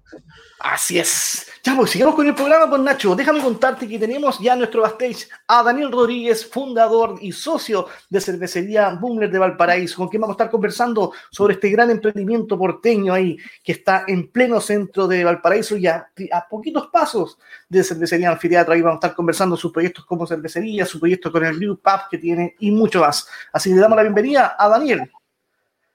Hola Daniel, ¿qué tal? ¿Cómo estás? Hola cabros, ¿bien y ustedes?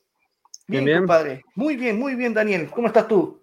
Bien, bien acá, tomando una cervecita, agradecido de la invitación. Eso, compadre, no, el agradecimiento es nuestro hacia tu persona por, por- por aceptar la invitación y contarnos un poco de lo que es tu emprendimiento, el emprendimiento de ustedes, porque no es solamente una persona la que está detrás de este, de este, de este tremendo trabajo. Claro, somos dos, yo y Carolina, la otra compañera. Así es, así es, así que nuestros saludos también a Carolina que debe estar viendo por ahí o estar escuchando. Así que, bien, pues Daniel, cuéntanos cómo parte este emprendimiento. Sabemos que, sabemos que tú eres ingeniero civil industrial y Carolina es ingeniera comercial. ¿Y cómo se dedican a esto? ¿Cómo dicen, chucha, me voy a dedicar a la cerveza artesanal y dejo mis estudios de lado y me, me, me embarco netamente en este proyecto? Puta, una, una de las mejores decisiones que hemos tomado en el último tiempo, sin duda. Eh, puta, decidimos, partimos haciendo cervecita, modo homebrewer, eh, nexo directo con el hermano de la Caro que él hacía cervecita.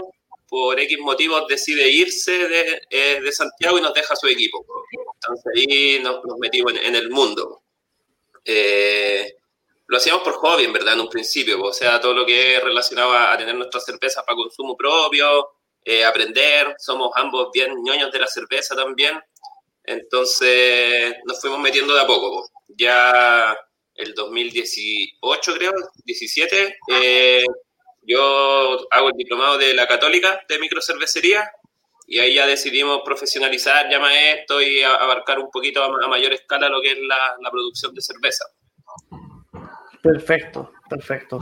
Y bueno, ahí, ahí decís, ya, me encargo, me, me encargo de hacer cerveza y partimos, compadre. ¿Cómo, partieron? ¿Cuáles fueron tus primeros estilos que, con los cuales estuviste experimentando? Claro, mira, nosotros partimos en enero del 2019 como Bumbler, eh, con cervezas clásicas que eran las que más ya le habíamos sacado trote, un, un proceso, hicimos el camino largo del diseño de las recetas, eh, nuestras dos primeras cervezas, una Irish Red Ale, eh, que tenía ya un proceso de creación y mejoras de receta a nivel homebrewer de unos dos años y medio más o menos, de distintos eh, cambios y mejoras, y una Robust Porter, que fue la, la entretenida que le llamábamos nosotros porque le empezamos a meter el rol y nos empezamos a meter un poquito en la madera, obviamente también más desde, el, desde las ganas que desde el conocimiento. Sí, sin. Bueno, sin duda. Pero bueno, eh, eh, partamos con la base de que, bueno, eh, mira, a toda la gente que sale del diplomado de la Católica siempre sale con una muy buena base. Y ustedes, sin duda, han, yo he tenido la posibilidad de probar la cerveza de ustedes. Y sin duda, ese conocimiento adquirido en, el diplomado se refleja en el trabajo que están realizando, porque eh, llama muy, mucho la atención que en el poco tiempo que llevan, que ¿cuánto es relativamente? Año y medio más o menos como marca. Ya, como marca iban, claro, como marca como tal, pero ya van bastante avanzados en cuanto a la calidad de cerveza, también tienen un trabajo visual con la que es la elaboración de su etiqueta y con todo el concepto que tienen detrás de, su, en su trasfondo que es Valparaíso. Claro, claro, eso es el otro lado al que apuntamos también. O sea, si yo tuviera que elegir dos aristas principales por las que se rige Bumbler, una es la calidad de la cerveza, que para nosotros es súper importante tanto como consumidores y como, como productores, y la otra es esa identidad que logramos generar como marca, que si bien eh, es, la gente dice es cerveza nomás, y sí, claro, es cerveza, pero la, la imagen dice mucho también, o sea, tenemos una vitrina súper importante, lo que es la, visual de este mundo, y, y, nosotros la quisimos asociar a lo que es Valparaíso. O sea, tenemos una identidad súper grande a Valparaíso, siendo que ninguno de los dos es porteño de, de nacimiento. Eso también me llamó mucho la atención porque usted no siendo porteño de nacimiento, bueno, ya llevan bastantes años viviendo en Valparaíso, pero no siendo porteño de nacimiento se siente muy identificado con la ciudad. ¿Eso a qué se debe? Principalmente, o sea, nace de que ambos nos venimos a estudiar acá a Valparaíso y, te identificas ya con, la gente más que nada, yo creo, más que con, el entorno en sí, con la ciudad en sí. Eh, nos, nos gusta eso que tiene la gente, que la gente de acá de Valparaíso es súper aguerrida, es súper alegre, es súper, también es súper directa y es algo también a lo que apuntamos nosotros como cervecería. O sea, nosotros no, no, andamos de, amarillos por detrás, como por decirlo de alguna forma, porque creo que las cosas son como se tienen que decir nomás. Perfecto, perfecto, se entiende, se entiende muy claramente. Algo que también destaca mucho el trabajo que realiza usted el trabajo colaborativo. Siempre están sacando nuevas cervezas colaborativas con otras, con otras marcas de la región. Y eso también cuentan un poco cómo nace esa objetividad de poder mm. hacer cervezas colaborativas. Algo que de cierta manera, y personalmente pienso que es súper complicado, porque cuesta mucho poder hacer una cerveza colaborativa en conjunto, que haya dos maestros cerveceros, que se hace con tu planta en mi planta, que, que, receta hacemos, intentamos una receta. Entonces, siempre una propuesta súper, súper complicada. Sí, sí, es una, una, misión, pero entretenida a la vez también. O sea, nosotros partimos con la idea de lo, de lo, colaborativo porque nosotros trabajamos en un espacio que ya es colaborativo. Eh, estamos junto a dos cervecerías en un mismo espacio, que es Chap y Brígida Mena, eh, donde compartimos un espacio, donde eh, las adquisiciones de ciertos equipos se hacen en conjunto, lo que también a la vez nos permite ir creciendo de manera más, no sé, más constante, sin invertir tanto, por decirlo de cierta forma. Eh, entonces nosotros estamos constantemente trabajando en equipo. O sea, Boom le saca una cerveza y la prueban los chicos de chat, de Brígida Mena, entonces ahí estamos trabajando constantemente y desde ahí nace la idea de sacar esto hacia afuera del taller que le llamamos nosotros. Perfecto. Eh, eh, porque al final se trata de esto, o sea, somos una industria súper pequeña donde claramente el enemigo no somos nosotros mismos. Consulta, no, no, por supuesto. Lo, ¿Estáis logrando así como de portafolio fijo ahora? ¿Cómo, cómo? ¿Cuántas cervezas tienen como de portafolio fijo que no sea de colaborativa, que, que saquen así como constante? Porque no creo que las colaborativas las sigan haciendo siempre. No, no, claro, claro. Nosotros tenemos tres estilos fijos, eh, pero hace poco, hace como menos de un año, levantamos la idea de un brewpub y al tener tantas líneas ya nos fue exigiendo como más, más constancia, más variación de estilo, entonces ya se fueron quedando otros. Por lo general estamos sacando como 6, 7 estilos, pero son tres los que son los, clásicos, se podrían decir. Buena. ¿Dónde han ubicado el Brewpub? Que puta, como yo estoy en Santiago, estoy un poco desconectado de ese tipo de información, weón. Estamos ahí en el del anfiteatro, subiendo por Camin, en el primer pasaje a la derecha. Buena, weón. ¿Dónde está la boca del oso, Nacho? Ah, ya, ya. En el pasaje está. ¿Es el no, no donde está el industrial, el bar industrial, por ahí, una cosa así? No, no, no. eso, eso, es Almirante Montt. Hmm. Pero por ahí. Suelo pasar, suelo pasar ebrio por ahí, entonces no recuerdo todo lo que veo, weón. Te creo. Te creo. Te creo. Oye, cuéntanos, ¿cómo le ha ido con el.? bueno, sabemos que ahora por lo que estamos pasando, pero también era, era súper interesante el concepto que ustedes tenían con ese espacio. Eh, porque siempre estaban teniendo, teniendo cervezas invitadas, eh, no era como cualquier restaurante o cualquier brew pub que se pueda conocer, sino que entendido, porque tenía más ping-pong, tenía taca-taca, tenía como otra dinámica. Claro, esa fue la, idea de la, la cervecería popular. Eh, la cervecería popular nace en noviembre del año pasado, en pleno contexto de estallido social, en la plena zona cero, viendo el anfiteatro también. y dijimos, ya estamos en esta, estamos en esta y, dimos el paso, así que tenemos que resistir acá y ahí nace esta idea de generar un espacio abierto donde el eje central en lo económico se podría decir es la venta de cervezas, pero a la vez tiene otros atributos, que es el, esparcimiento, eh, la utilización que se le puede dar un espacio, ya sea en, cuanto a organización, a manifestaciones populares o a muestras de, lo que se quiera dar, en verdad que la gente requiere el espacio, pues el espacio está disponible, está abierto para quien desee usarlo. Acompañado de una buena cerveza, idealmente también. Y el espacio es bastante amplio, es bastante acogedor, por decirlo es bastante eh, accesible para la gente, queda muy cerca, es grande, bueno, y de, hecho ustedes siempre están realizando distintos tipos de eventos, eh, no son eventos masivos, pero donde sí lleva un espacio para que los pequeños cerveceros puedan mostrar su cerveza, puedan hacer alguna venta en botellas, como lo han hecho en algunas ocasiones. Sí, claro, tuvimos esa iniciativa en un principio de generar estas muestras de, de pequeños productores. En verdad somos todos pequeños productores, pues uno hemos tenido la suerte quizás de, de poder ir avanzando un poquito más rápido, pero al final estamos todos en lo mismo y esos espacios se, se agradecen siempre. Nosotros también tuvimos la suerte de que varios bares también nos abrieron esos espacios y, y es una de vuelta de mano al final. Perfecto. No se entiende completamente el concepto. Oye, hablemos un poco de los estilos que están trabajando, los estilos de cerveza que ustedes tienen. De, ¿Cuántos estilos tienen de, por decirlo así, de, de, en carpeta, que son los, los, los bases que manejan? Eh, mira, nosotros estamos actualmente con tres estilos, que son nuestros estilos con etiqueta fija, se podría decir, que es, lo que abordabas tú, más o menos del diseño, bien identificado con lo que es Valparaíso. Eh, esos son los tres estilos. Tenemos una American Wheat, que es la famosa Citrus Wheat, que lleva su nombre gracias a la adición de cáscaras de naranja y limón en, en, en aroma, eh, forma de potenciar de esta forma el dry también propio del estilo. Tenemos una Irish Red Ale, y tenemos la Rose Porter que está madurada con roble, ya con un proceso de, trabajo ya con más, más ciencia en el, interior, ya saliéndose un poco del, de solo la intención. Perfecto, perfecto. Y colaborativas siempre están sacando, o sea, eh, hicieron hace poco, le vi una que hicieron con, con Views. Claro, eh, este mes particular quisimos darle ese énfasis eh, de hacer hartas cervezas colaborativas forma también de apoyarnos entre todos. Eh, las ventas son menores, por lo que también incurrir en un costo de, producir y producir lo que uno produce normalmente es más caro, entonces forma de apoyarnos también en lo económico. Y ahí entramos en, en hacer varias cervezas, entre ellas la que hicimos con Beer y esta nueva tienda de insumos Brewster. Eh, hicimos una Australian IPA, dándole énfasis principal a la utilización de lúpulos neozelandeses del Nuevo Mundo, en verdad. Eh, hicimos una red IPA también, con los amigos de Fahrenheit y de ahí buscando antiguas amistades universitarias que ahora nos reunió la cerveza. bien interesante también. Buenísimo, buenísimo. Oye, Daniel, cuéntanos, ¿dónde la gente puede o cómo puede adquirir la cerveza, la cerveza, cómo la pueden hacer? ¿Tienen venta delivery? ¿Están en algunas tiendas, en algunos locales? Sí, mira, nosotros estamos bueno, también con esto de la pandemia tuvimos que reformular también nuestros canales de venta, que en su momento eran las distintos bares, cervecerías y nuestro grupo.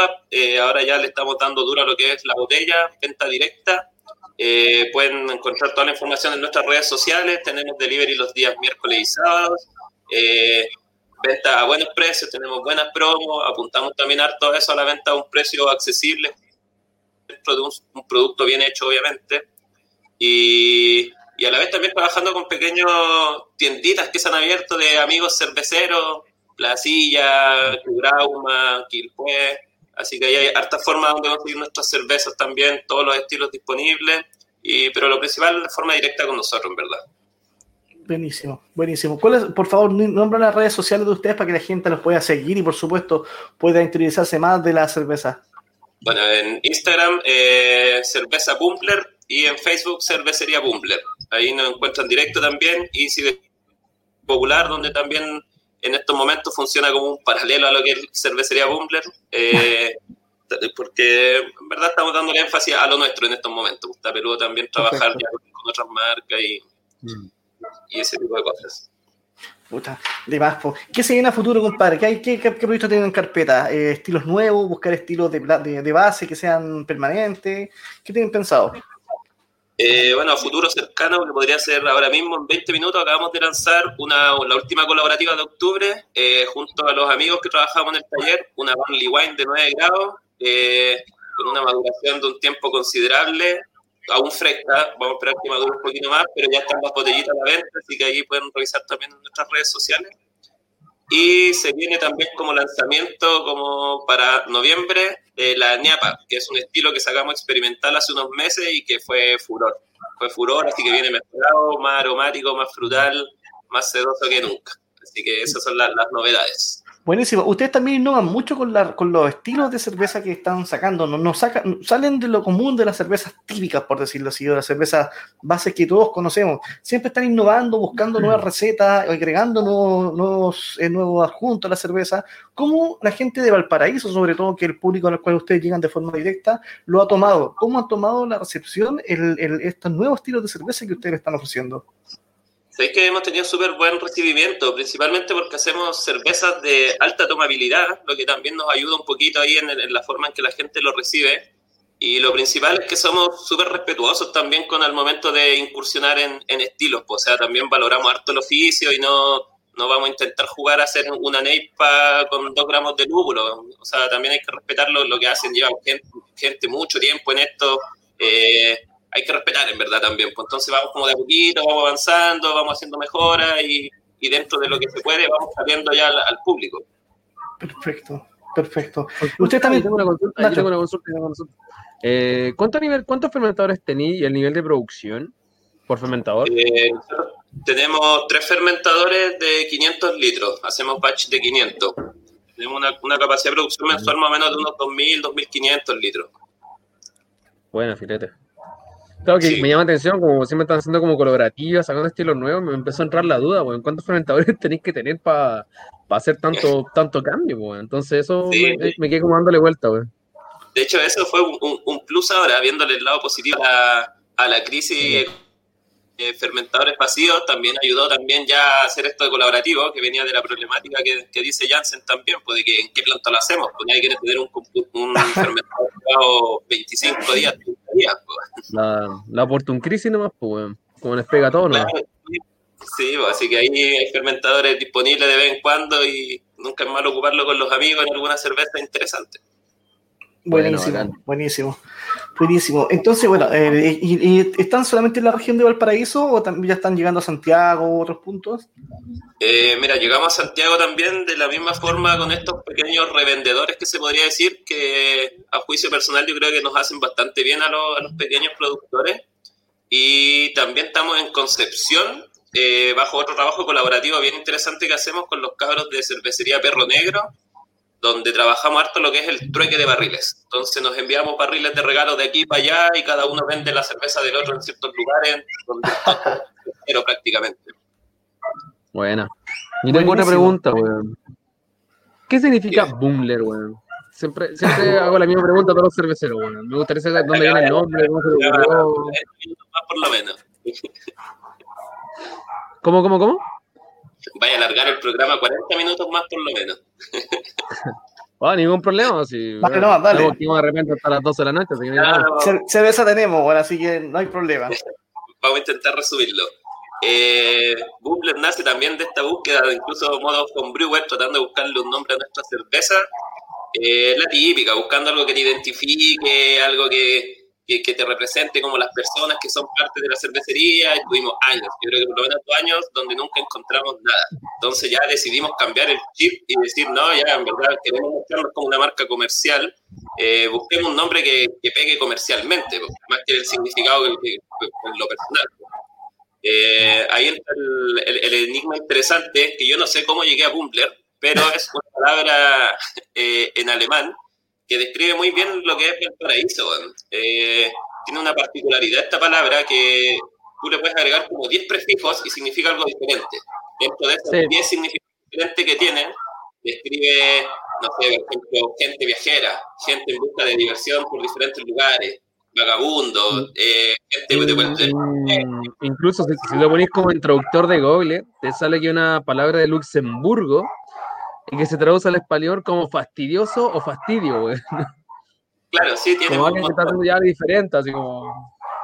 está bueno, güey. Sí, sí. tiene varios, varios significados que yo creo que todos nos gustan de cierta forma y en, en ciertos contextos nos representan también. A veces igual somos bastante fastidiosos. Tiene igual que significado, la cagó. Que puse Google traductor y me tiró eso así, palabra Luxemburgo y mucha interpretación como decir tú, y la primera dice fastidio o como gente que sale, viaje, un, un montón de cosas así. Sí, po. y después ahí tiene, tiene el otro plus desde el lado del, del- de un poquito del, del marqueteo también. po. El tema de la, la unión de las letras, la M con la L, como nuestro, el- nuestro lenguaje no la ocupa, es, es de difícil pronunciar, es de difícil recordar. De hecho, por lo general, en, en, no sé, en festival, estamos, nos pronuncian mal. Estamos acostumbrados a que nos escriban mal, nos pronuncien mal, porque no, no estamos, pero a la vez pega, porque nos preguntan tantas veces que ya la gente se interioriza también de quién, quiénes somos. Claro, te preguntan harto sobre, bueno, ¿y qué es? No deben decir, yo creo que Buller o una cosa así, bueno, no, bueno, es. No, no, ah, pero. Hasta Bloomer fuimos, te po, mira, va- va- va- mira, muy, muy buen acierto que tuviste con el nombre. Eh, interesante porque sin duda, como dices tú, es que tenga tanto significado y son significados, como también lo mencionaste, que se identifican de una u otra manera con Valparaíso, bajo el concepto que ustedes tienen de Valparaíso, eh, pega, pero perfectamente. Sí, sí, sí. Ah, Un acierto también, más que no, no- no lo buscamos y llegó bien. Buenísimo. Daniel, tú- las redes sociales de Bulle, por favor. Cervecería Bumbler en Instagram, la cervecería popular también en Instagram. Perfecto. Oye, ya hablemos un poco sobre este, este trabajo mancomunado que tienes con otras cervecerías que están realizando. Cuéntanos un poco qué son las cervecerías que están participando, cómo se, cómo se causó esta idea y cómo lo están desarrollando. Bueno, la, la idea nace en el diplomado precisamente. Eh, dentro de los veintitantos compañeros que éramos, eh, generamos buenos lazos con dos en particular. po. Marcelo, de Cervecería Chat, y el bicho de Brígida Mena, eh, donde nos empezamos a juntar, teníamos hartas cosas en común que iban más allá del hacer cerveza, en verdad. Cuando nos dimos cuenta que en verdad todos teníamos ciertas ganas de crecer en esto y seguir desarrollando el, el tema de la elaboración, eh, el bicho nos abrió las puertas de su espacio donde él producía cerveza y decidimos darle un, crecimiento. po. Ahí aumentamos los batch que tenía el bicho de 150 litros, compramos equipos de 500, donde el bloque de cocción es comunitario, se podría decir, y los fermentadores los va poniendo cada cervecería. Actualmente tenemos seis, cerveza, seis fermentadores de 500 litros, donde el- en verdad ca- cada uno lo, lo ocupa pues, para su, su uso particular, pero a la vez también se dan estas muestras colaborativas. po. Eh, ha sido interesante, bueno. nos ha ayudado harto en el tema del, del ir creciendo. po. O sea, imagínate el, el- el plus de tener tres maestros cerveceros en un mismo espacio, probando tu cerveza, probando todo tu avance. Eh, feedback, la raja. Sí, es, es interesante, bueno, y yo creo que eso también nos ha ayudado a que el crecimiento sea relativamente rápido. Buena, buenísimo. Buena, Bueno, buena. Sin duda, sin duda me llama mucha atención porque si llevan poco tiempo trabajando, ya están súper bien posicionados, la gente ya los conoce. eh, cada vez que sacan ediciones li- limitadas de, limitadas de cerveza se te van, pero súper rápido.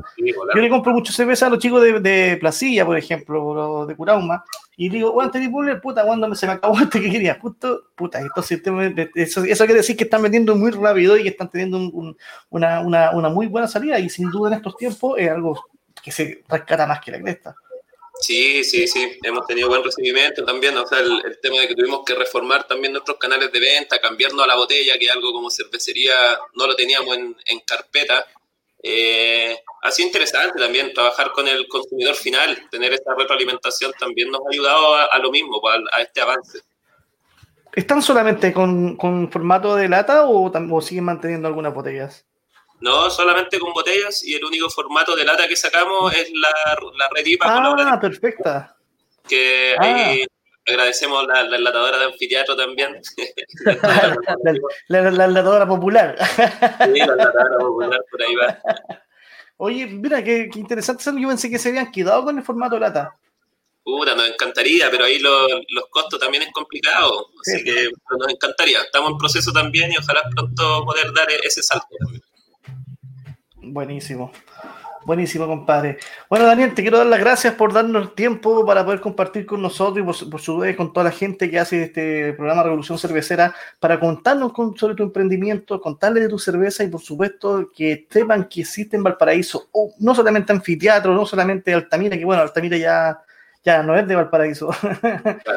Entonces, y hay, otras cervezas más que la gente tiene que ir conociendo, así que eh, investiguen, métanse en la página ahí de Google, busquen los chicos, compren la cerveza, recuerden que el, el cooperar y el colaborar con la gente eh, cervecera de su zona es súper importante. Así que, chicos, Daniel, muy, muchas gracias. Saludo a tu compañera ahí que también eh, está, hecho, haciendo un trabajo increíble.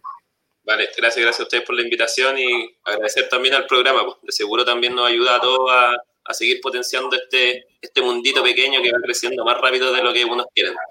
Esa es la idea, compadre. Oye, vamos a realizar eso. Dale, barría nomás. Vale.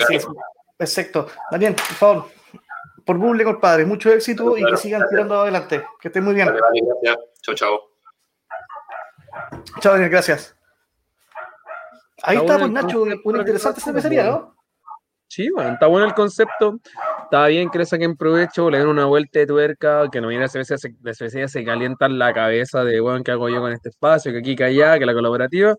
Puta, siempre bueno que diga, loco, bienvenido, acá está el espacio, acá está la cana, así que está bien por ello, puta, a la gente le, gusta esta cosa, está bien que haya más variedades, weón, que salgamos de las clásicas, weón, que salir de las cervezas belgas, salir de la IPA, puta, encuentro entretenido que hagan otro estilo de cervezas que no sean solamente Hazy para la cervecería, weón. No, por supuesto, y sobre todo cuando hacen un trabajo súper interesante como el que están realizando.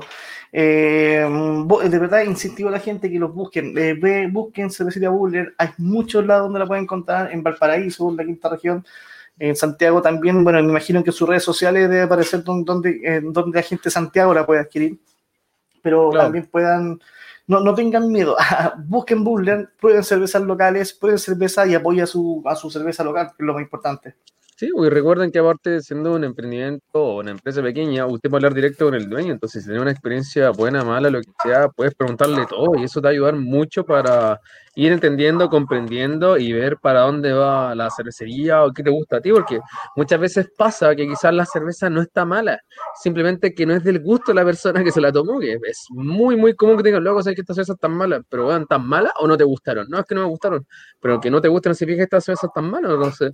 Igual es bueno que uno tenga la instancia de poder hablar con ellos directo para poder ir aclarando los temas, que de repente pasa un montón. Así es, así es. Así que, chicos, como les mencioné anteriormente, no tengan miedo, atrévanse. Eh, una muy buena cerveza. Yo lo que he probado de ellos me ha encantado y el trabajo colaborativo que realizan con distintas cervecerías de la región también es muy interesante. Así que aplíquenle nomás. No sé qué más habría por agregar, así que Estamos, vamos a, vamos a realizar el sorteo. ¿Les parece? vamos con el sorteo, póngale. Pero sin antes quiero hacer una mención especial, compadre. En Villa del Mar, en Agua Santa y en la mítica Agua Santa, a la altura de Yunnan, en la calle al frente, está el bar de Nor y toda esa esquina de bares y cervecería, se acaba de inaugurar hace pocas semanas, hace pocos días, un bar de nuestro querido amigo eh, Simón, nuestro querido amigo Simón. Eh, Andrés Simón Lara, que- perdón, Andrés- se llama Andrés, Simón, Simón, Simón, Andrés. Simón Lara. ¿Ah? ¿Cachai? Y Simón. bueno, así que están todos invitados. Eh, hacen una fusión súper interesante de cerveza artesanal y café. Café de autor, donde ustedes pueden comprar tanto cervezas como café de distintos tipos, distintas variedades. Así que están completamente, completamente invitados. Tienen cervecería Buller, tienen anfiteatro, tienen granizo, tienen mucha variedad de mm, internacionales también a unos precios realmente increíbles. Ellos están en, creo que es Aguasanta 41, no recuerdo muy bien la dirección, pero súper cortito. Está el Journal o entonces la próxima semana. Sí, por supuesto, y vamos a estar conversando con él para que le haga publicidad y podamos invitar a la gente también a contarle sobre este emprendimiento. Mira, qué más entretenido café y cerveza. Una buena, una buena picada y van a tener línea, van a, tener- van a estar pinchando barriles, teniendo, llenando growlers, así que se viene muy entretenido esto, chicos. Búsquelo, se llama Bros.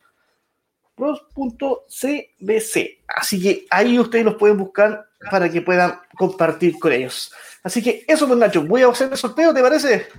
Ya podemos, está de más decir a la gente que si el Chris o yo gano, el premio pasa a ser eh, resorteado porque no tiene sentido que nosotros no ganemos los propios premios. Entonces, ya nos ha pasado que Chris o yo no hemos ganado un premio y se vuelve a sortear. Oye, hay bien pocos, eh, pocos comentarios porque la, la página de Valpovino cargó los comentarios, compadre. Uh. Así que vamos a ver qué pasa con eso. Bueno, Oye, ¿cómo a la gente. el- la página o el Instagram del emprendimiento entre Simón Prost, ¿cuánto se llamaba? Te, te te lo, lo voy a buscar acá y te lo, lo voy a compartir también para que hacer una buena Sí, difusión como corresponde. Lo estaba buscando en Instagram y no lo encontré. Pongo Prost y me salen miles de cosas, weón. Así que ahí quedó atento. Entonces, ¿qué hacemos con el tema del sorteo? Si no te cargan los temas, los... Ahí está, compadre. Sí, mira, en Facebook lo puedes buscar como Bros. Casi tal cual, como Bros. De, de, de... Puede compartir la pantalla, weón. Mejor. Ahí parece, Bros CBC, ya. Está bueno, bueno, bueno.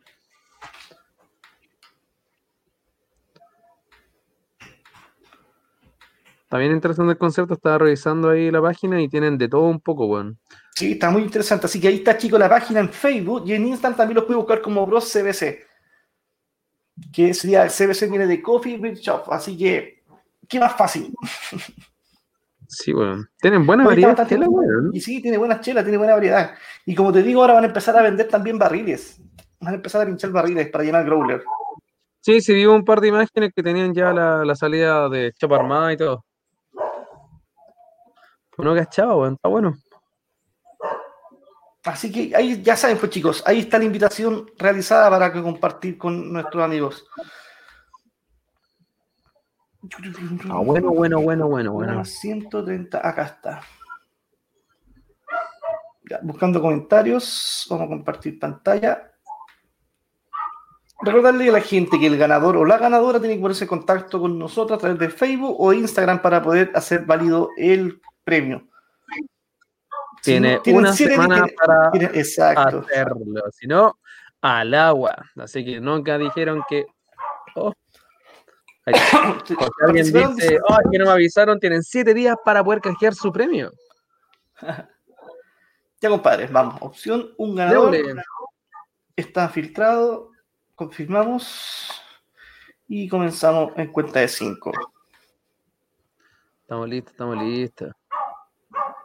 Álvaro Virchela. Mire, Alvarito. Cállate. Bien ahí por Alvarito. Así que Álvaro, si está escuchando el programa, se ha ganado el pack de hoy. Así que por favor, ponerse en contacto con Revolución Cervecera para hacer canjear el premio. Excelente. ¿Qué más podemos contarle a la gente de esto? ¿Cómo vas tú ya, ya partiste con tu último con tu último curso? Sí. Sí, ya partí con el último. La verdad, no creo que haga otro porque va a terminar este mediados de noviembre y diciembre ya es un mes que está para otro tipo de cosas y ver qué pasa en realidad. Así que ahí estamos viendo todo. Y para los que quieran dar el examen de Cicerón, no están decididos a darlo. Se está realizando el 25-26 de octubre. Y los días previos yo haré una charla tipo Zoom con preguntas tipo examen y haremos y hablaremos sobre todas las preparaciones necesarias para poder rendirlo ese día. Así que ahí lo publicaré en Instagram y avisaré si alguien realmente está interesado. Hoy lo que sé es que va a dar el examen, tengo muchas dudas, puta, y nos vamos a reunir todos los que tengan todas las dudas y vamos a charlar un buen rato sobre todo lo relacionado al examen de Cicerón que se viene a finales de este mes. Que Buenísimo. gente que no lo conoce es una certificación internacional con validez en 60 países y es, puta, en experiencia personal es más exigente que la chucha, güey. Pero una vez que la sacáis, puta, que te da gusto porque tienes solamente un intento y después tienes que esperar otro año para poder rendirlo de nuevo, así que pasar a la primera es difícil, pero cuando lo pasáis es como, uff, la hice. La- Lo primero que te dicen en el examen, dos de tres personas lo van a reprobar y tú entras con cara de... "Ah". Pero no hay que tenerle miedo, suena rudo, pero la verdad eh, pone a prueba todo el conocimiento cervecero que puede tener uno y realmente si está en lo correcto o lo incorrecto, así que uf, son palabras mayores, pero hay que ponerle ahí el pecho a las balas. Pues, Mucha suerte ahí a toda la gente que, esté, que vaya a dar ese curso Cicerón. Sabemos que tú has capacitado a muchos este último tiempo, así que sin duda a ellos les va a ir muy bien. Ánimo a todos los cabros, no, mucha suerte. En 10 días más tienen que prepararse para el examen, así que ahí vamos viendo todo cómo va. Excelente. Chan, chan, chan. Excelente. Oye, bueno, saludar a la gente ahí de la Quinta Cerveza. Recuerden ahí, de la Quinta Cerveza pueden comprar sus cervecitas artesanales en Purauma y Placilla. Atento ahí, la Quinta Cerveza, pura cerveza de la Quinta Región. Jimbo Cisterna, un Buena, gran abrazo, amigo. Sí, más adelante vamos a estar invitando a gente relacionada con la producción de lúpulo. Lo tengo ya, tengo ya en mente algunas personillas con quienes podemos conversar. Saludos, Sí, Paulina bueno. Rivas. Aguante Cata también ahí, nuestro amigo Cata Ross, catalítico, gran personaje. su entrevista fue la más caótica con su internet de BTR ahí en el campo. Yo a ti, un gran abrazo, yo que esté muy bien. Claudio Salazar, la Claudita, un gran abrazo. Bueno, Rodrigo y a toda la gente que fue parte de este programa Revolución Cervecera, el número 136. Sería todo, pues, chicos. ¿Qué más podemos decir? Uf, disfrutar la semana, a cuidarse, que a cuidarse queda un poco para ir a votar y hacer las cosas como corresponden. Cuídense, cabros, la cosa está no está, muy, no está muy buena, así que a cuidarse lo más. Sí. Nada, ya, pues, salir. Ya, pues, un abrazo. Tenemos reunión pendiente de ratito. Ahí conversamos. Sí. Ya, pues. Un abrazo, compadre. Chao, chao. Muchas gracias a todos los auditores de Revolución Cervecera. Nos vemos la próxima semana. Chao, chao. Los vasos vacíos son los vestigios de nuestra revolución. Cada martes a las 20 horas, un nuevo asalto de los cerveceros artesanales en Revolución Cervecera. Historias, preparaciones, variedades, insumos y la evolución de este infalible brebaje. Solo por Ritoque 107.9, el sonido porteño de la cerveza.